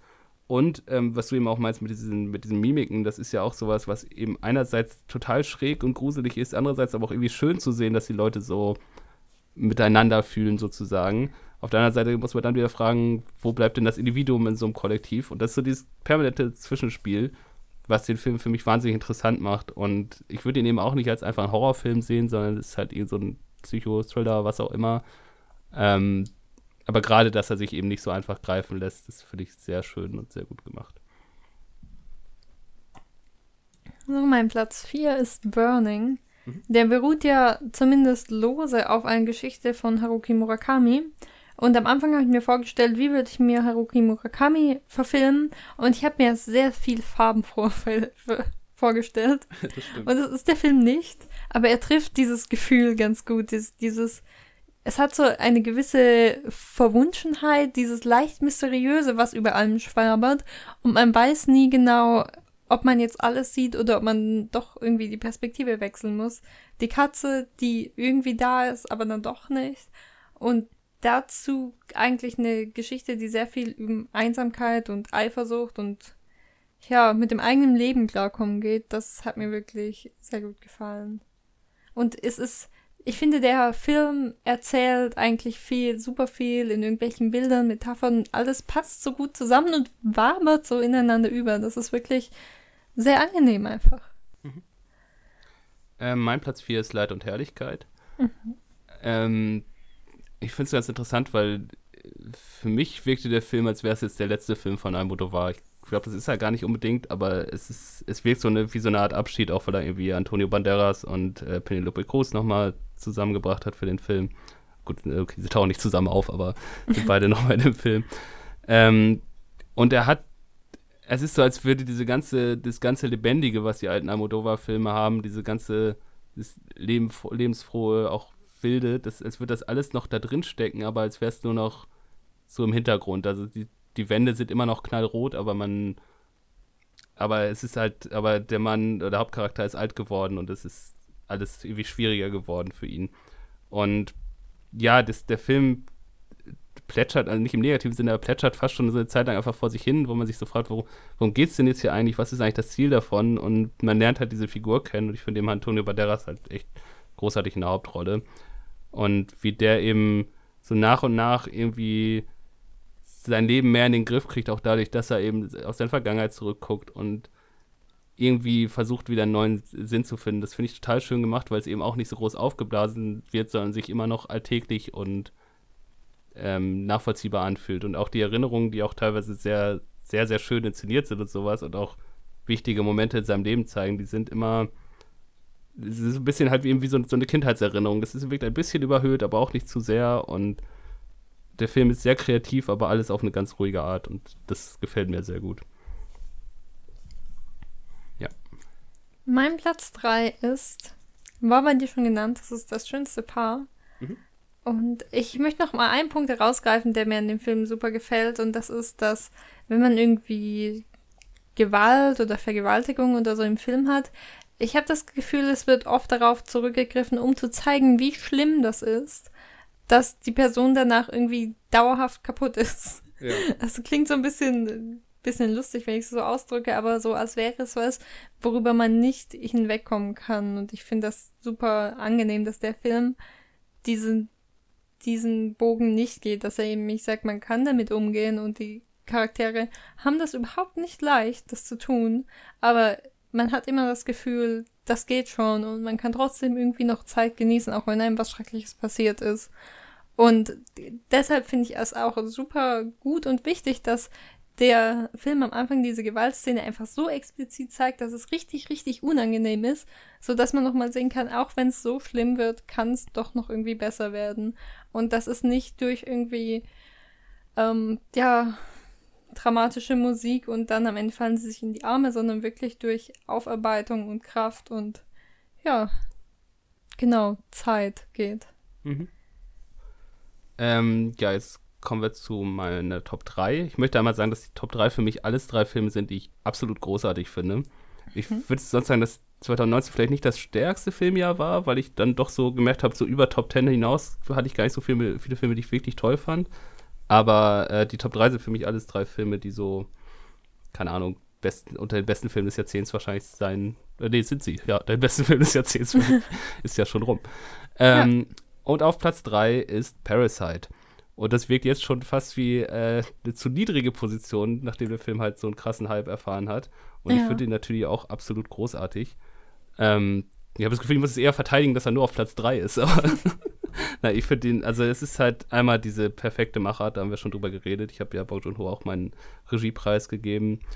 Ähm, wie er all das miteinander verknüpft, wie er es schafft, gesellschaftlich relevante Aussagen zu treffen. Politisch ist ein politischer Film und ist gleichzeitig ein unheimlich cooler, lustiger, spaßiger, aber auch trauriger, spannender, gruseliger Film. All das steckt da drin und ich finde es einfach schön, dass es so ein Film geschafft hat, diese große Aufmerksamkeit zu kriegen und tatsächlich auch den Oscar zu gewinnen. Ich habe bis zum Ende gehofft und äh, das hat mich sehr glücklich gemacht.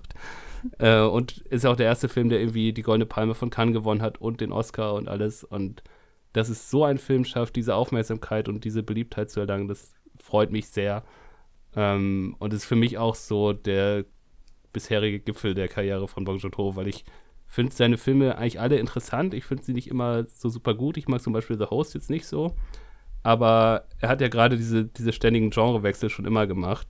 Und das hat er für mich nie so gut hingekriegt wie bei Parasite. Also, dass ich teilweise richtig laut lachen musste und dann aber auch mich wirklich an meinen Sitz festkrallen musste, weil es so spannend ist. Oder eben dann auch teilweise wirklich, wirklich berührt war natürlich, muss ich, eigentlich muss man gar nichts mehr zu dem Film sagen, weil ich glaube, mittlerweile haben jetzt wirklich alle davon gehört, aber es ist immer noch ein großartiger Film. Ja, da kann ich gar nicht so viel hinzufügen, außer dass es mein Platz 2 ist. Mhm. Ähm, ich, vielleicht kann ich noch eine Anekdote erzählen, dass ich tatsächlich von jemandem gehört habe, der meinte, er geht am Wochenende ins Kino. Ich fragte, wo rein. Der meinte Parasite. Und das kam dadurch, dass er den Oscar gewonnen hat und dadurch jetzt nochmal mehr Aufmerksamkeit gewonnen hat. Und ja. das freut mich richtig, weil ich weiß, dass ich in einer ähnlichen Gruppe schon paar Monate zuvor gesagt habe, dass ich den Film gesehen habe und keiner wusste, wovon ich rede und ja. ich bin auch nicht die extrovertierteste, deshalb habe ich nicht erklärt, warum dieser Film so fantastisch ist. Ähm, deshalb freut es mich richtig, dass er jetzt diese, ja, diese Aufmerksamkeit hat und ich würde auch zustimmen, dass es Bong Joon-ho's bester Film ist und dass der einfach, der ist einfach so ineinander schlüssig. ja. ja. gut. Ja, es wird sich eben eine ähnliche Erfahrung gemacht. Das, zum einen habe ich, als ich den dann gesehen hatte im Kino, habe ich das eine ganze Reihe von Leuten empfohlen und einzelne haben ihn auch gesehen und haben mir dann auch die Rückmeldung gegeben, das ist einer der besten Filme, die sie je gesehen haben, sowas. Und teilweise habe ich den auch an Leuten empfohlen und ich, weiß, ich wusste da auch schon, die werden ihn eh nicht gucken. Aber jetzt haben sie Interesse. und das ist halt schön, weil da sieht man halt, was die Oscars dann doch ausmachen können, äh, wenn man nicht einfach nur die Filme auszeichnet, die sowieso irgendwie allgemein anerkannt sind oder, oder die allgemein geguckt werden quasi oder von denen jeder sowieso schon gehört hat, sondern wenn man einfach wirklich Filmkunst auszeichnet. Was ich noch dazu sagen möchte, ist, dass ich ja jetzt zwei äh, koreanische Filme in meinen Top 4 habe. Ich bin ja im Allgemeinen recht offen in den koreanischen Filmen. Ich kenne mich da jetzt nicht super aus, aber die bekannteren schaue ich schon immer. Und ich finde, die haben, die haben irgendwie doch was, was anderes im Gegensatz zu der Erzählweise, die wir meistens kennen, hauptsächlich von den USA. Ja. Ich kann nicht mit, ich kann nicht draufdrücken worauf es ist, weil es ja auch total unterschiedliche Filme von unterschiedlichen Regisseuren sind.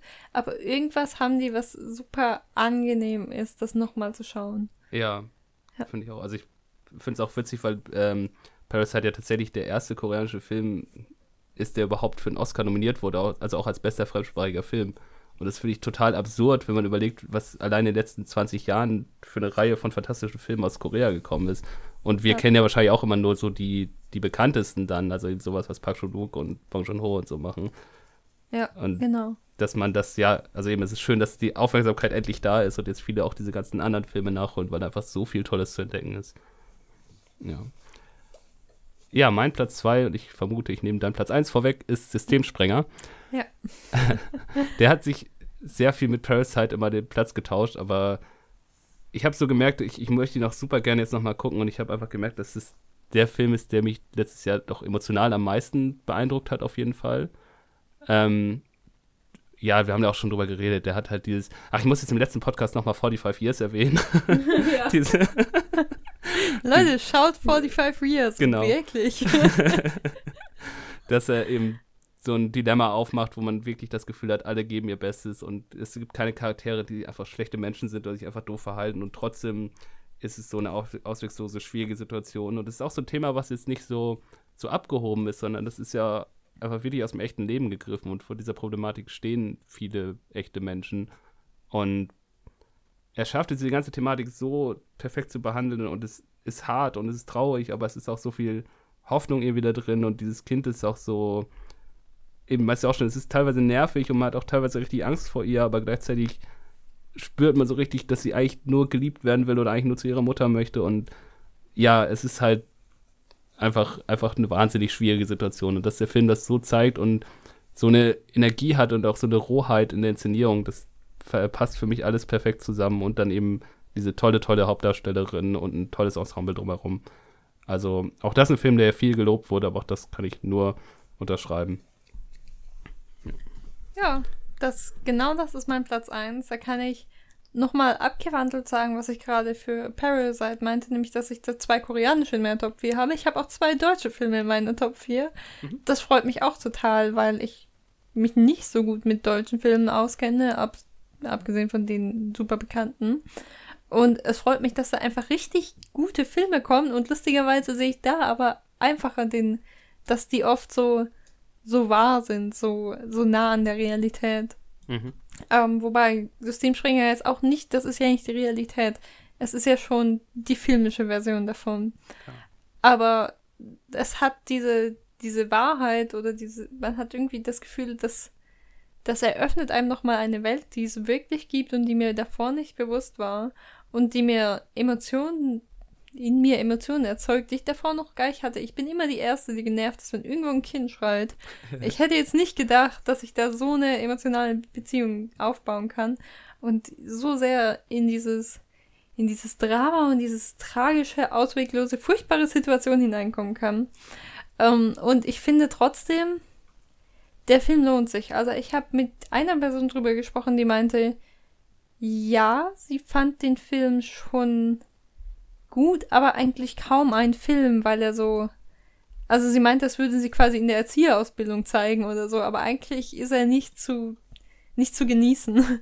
Und deshalb würde sie ihn sie nicht als Film empfehlen. Ich würde sagen, ich würde es trotzdem tun. Ja. Wenn man so ein bisschen, wenn man sich so ein bisschen emotional stabil fühlt, ja. dann sollte man sich das trotzdem anschauen, weil er hat auch filmisch richtig was drauf, schauspielerisch richtig was drauf. Von der Dramaturgie hat er auch was drauf. Und es geht jetzt auch nicht nur darum, dass das System Probleme hat. Nee. Ich glaube, den nehmen Leute als dokumentarischer wahr, als er ist, weil er sich so echt anfühlt. Aber fühlt sich auch durch die sehr gute Inszenierung und die gute Machart so echt an. Ja, und ja da finde ich, finde ich es auch interessant, habe ich auch ein äh, Interview mit der Regisseurin gesehen, die meinte, ja, so echt ist es gar nicht. Also in der Realität ist es auch nochmal anders. Also ich weiß nicht, wie ich das ausdrücken soll, aber die, man hat ja jetzt schon die stärksten Szenen rausgenommen. Klar. Und ja, ich glaube, in der Realität ist es vielleicht noch frustrierender. Ja. Aber eben, ja. das ist ja auch ein Kunststück, dass man es schafft, so mit Wiederholungen zu arbeiten, eigentlich immer ähnlichen Szenen, ohne dass man, also oder so, dass es den, Schau den, den Zuschauenden auslaugt, aber nicht so, dass man halt den Film nicht mehr gucken kann, dass es nur anstrengend ist, sondern er zieht ja auch ja. immer was Neues raus aus jeder einzelnen Szene. Und natürlich ist das überhöht und natürlich ist das ein Best-of sozusagen. Ja. Wenn man einfach nur den Alltag sehen würde, wäre es einfach nur frustrierend. Glaube ich. Genau. Ja, das stimmt. Ja, ähm, mein Platz 1 stand schon seit langer Zeit fest, weil mich lange eigentlich kein Film mehr so sehr beschäftigt hat wie Burning im letzten Jahr. Äh, ja, auch ich habe zwei koreanische Filme in meinen Top 4 oder Top 3. ähm, ich finde, Burning ist zum einen, meist ja auch schon, es ist eine sehr gute Murakami-Verfilmung, weil da eben dieses leicht mysteriöse, das, dass die Realität so einen leichten Knacks hat, das, das sitzt ja sehr gut um. Aber er geht auch weit darüber hinaus, weil es ist ja auch eigentlich eine Kurzgeschichte, die er da verfilmt, aber was er daraus macht, ist eigentlich eine Art Gesellschaftsporträt und vor allem ein Film über, über Einsamkeit eben, über diese, die Schwierigkeit überhaupt noch zu anderen Menschen durchzudringen und wie die Leute eigentlich alle für sich nur noch stehen. Und es geht um Klassenunterschiede, es geht um irgendwie auch um Liebe und Eifersucht, aber dann auch vielleicht wieder gar nicht. Und vor allem geht es um die um eine eigene Konstruktion von, von Realität oder eben dieses Ding, wenn man mit der eigenen Einsamkeit und den der quasi Sinnlosigkeit von so vielen Dingen nicht klarkommt, wie man dann versucht, sich eine eigene, eigene Realität, eine eigene Wahrheit aufzubauen, weil es die einzige Art ist, wie man noch damit umgehen kann. Und das lässt sich auf viele Dinge übertragen, das lässt sich auf Verschwörungstheorien übertragen, auf äh, politische Probleme, wie eben auch eben sowieso, dass Leute in ihrer politischen Blase festhängen und dann halt alles so konstruieren, dass es für sie passt und sowas. Und gleichzeitig ist es aber auch einfach ein emotionales Porträt einer Figur, die halt unter einer unheimlichen Einsamkeit leidet und irgendwie versucht, Zugang zu anderen Menschen zu finden. Oder um den Zugang, den sie hatte, zu kämpfen auf eine Art. Und auf der anderen Seite ist es auch einfach ein Thriller über, ähm, ja, kann, man kann immer so wenig erzählt von dem Film, weil so viel spoilert, aber ja, eben hauptsächlich, man kann den Film auch einfach als straighten Thriller gucken und ähm, dann ist er sehr spannend und irgendwie auch schon gruselig teilweise, aber für mich ist mit der Zeit eher zu so einem, es ist eine Art Mysterium, aber die Auflösung ist eigentlich unheimlich traurig. Oder das, die Auflösung ist eher das Problem, dass man die Frage, wie man ohne eine klare Auflösung leben kann und sowas. Und der Film ist immer genau auf der richtigen, ähm, auf dem richtigen Pfad zwischen, er, er zeichnet ziemlich viel, aber nicht so viel, dass wir es ganz lösen können. Und lässt immer genauso viel im Unklaren, dass man halt, dass man das nie richtig auflösen kann. Und das finde ich ganz hervorragend gemacht. Und eben auch, wie diese verschiedenen Metaphern, die er aufbaut, die alle dieses ist nicht, das wird nicht zu groß, das ist nicht zu viel, das ist nicht zu wir, sondern es wird alles perfekt aufgebaut, dass es genau ineinander greift und ein schönes Ganzes ergibt. Und das ist für mich einfach eben der Film, der mich am meisten beschäftigt hat und mich nach wie vor beschäftigt. Und deswegen ist es auch mein Lieblingsfilm des Jahres. Genau. Ja. So. Damit sind wir gut durch. Das war ganz schön lang, aber wir hatten noch einiges zu sagen. Ja, Hast du noch allgemeine Anmerkungen zum Kinojahr 2019? Ähm, ja, wie gesagt, ich fand es eigentlich gar nicht so ein starkes Kinojahr, aber mit einigen sehr starken Spitzen. Also eben gerade Parasite, Burning und Systemsprenger sind für mich so welche meiner absoluten Lieblingsfilme geworden. Und ja. dass allein die drei in dem Jahr rausgekommen sind, macht es schon sehr, sehr stark. Das Blockbuster-Kino war halt wie immer nicht so ergiebig, aber ich finde zum Beispiel eben Joker ist eine interessante es ist ein interessanter Einfluss. Vielleicht muss man mal gucken, wie sich das dann damit entwickelt. Ob es noch mehr Filme in der Art gibt. Ja, also ich habe definitiv ein paar neue Regisseure und Regisseurinnen entdeckt, wo ich jetzt ja. weiß, wenn ich höre, das ist der neue Film von, dann werde ich da erstmal ein ganz großes Plus darunter haben und denke mir, das schaue ich mir doch jetzt mal an, es sei denn, es klingt komplett furchtbar. Ja. ja.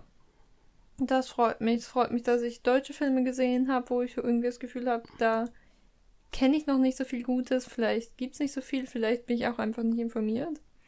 Ähm, ja. Und ja. es freut mich auch, dass man sieht, wie sich so Leute wie Jordan Peele und Ari Aster weiterentwickeln. Mhm. Und manchmal frage ich mich bei ein paar Regisseuren noch oder Regisseurinnen noch, warum macht er eigentlich nicht mehr? also ähm, zum Beispiel bei Leave No Trace habe ich das, das Ja. dann nachgeschaut und gesehen, die, die Regisseurin macht irgendwie alle vier Jahre einen Film. Und bei Ari Aster, der haut einfach gleich direkt den nächsten raus. Ja. Ich finde, Leute, die gute Filme machen, sollten einfach auch mehr davon machen, wenn sie das denn können. Ja, eben, ich glaube, die Möglichkeit hast du auch nicht immer. Aber eben die, der Brad Ja. Für Leave No Trace habe ich auch so geguckt und sie ja, sie hat seit Winter's Bone eine Doku gemacht und dann Leave No Trace und Ja. sonst gar nichts. Das finde ich dann auch immer sehr schade, wenn man eigentlich so das Bedürfnis hat, sich durch das Werk von den Leuten zu gucken. Aber eben so John Peel, Ari Aster, auch jetzt Nora Finkscheid, bin ich auch gespannt, was sie macht. Ähm, dann, was habe ich gerade noch gedacht, Robert Eggers, der jetzt eben The Witch und The Lighthouse gemacht hat, auch total abgefahrene Filme einfach. Ja. Ja, das ist echt, also ich habe eigentlich das Gefühl, man erlebt, es sind gerade aufregende Zeiten fürs Kino und jetzt in nächster Zeit könnten sehr spannende Dinge kommen. Und wir haben viele neue, interessante Stimmen, die ja eben wahrscheinlich sehr viele tolle Sachen noch machen. Ja, Ja, also ansonsten möchte ich nochmal sagen, es war mir wirklich eine Freude. Die letzten es drei war Jahre. mir auch eine Freude immer. Es war wirklich immer toll. Ja, es hat sehr Ja. viel Spaß gemacht. Und äh, genau, wir melden uns auf Twitter, wenn es irgendwas Neues gibt von einem von uns. Und man hört sich bestimmt irgendwie mal wieder. Alles klar. Wir sagen ja sonst immer, wir hören uns in zwei Wochen. Ich würde sagen, wir hören uns entweder in einem anderen Podcast oder, wenn ihr euch entscheidet, einfach nochmal eine ältere Folge von uns anzuhören. Genau. Okay, tschüss. Tschüss.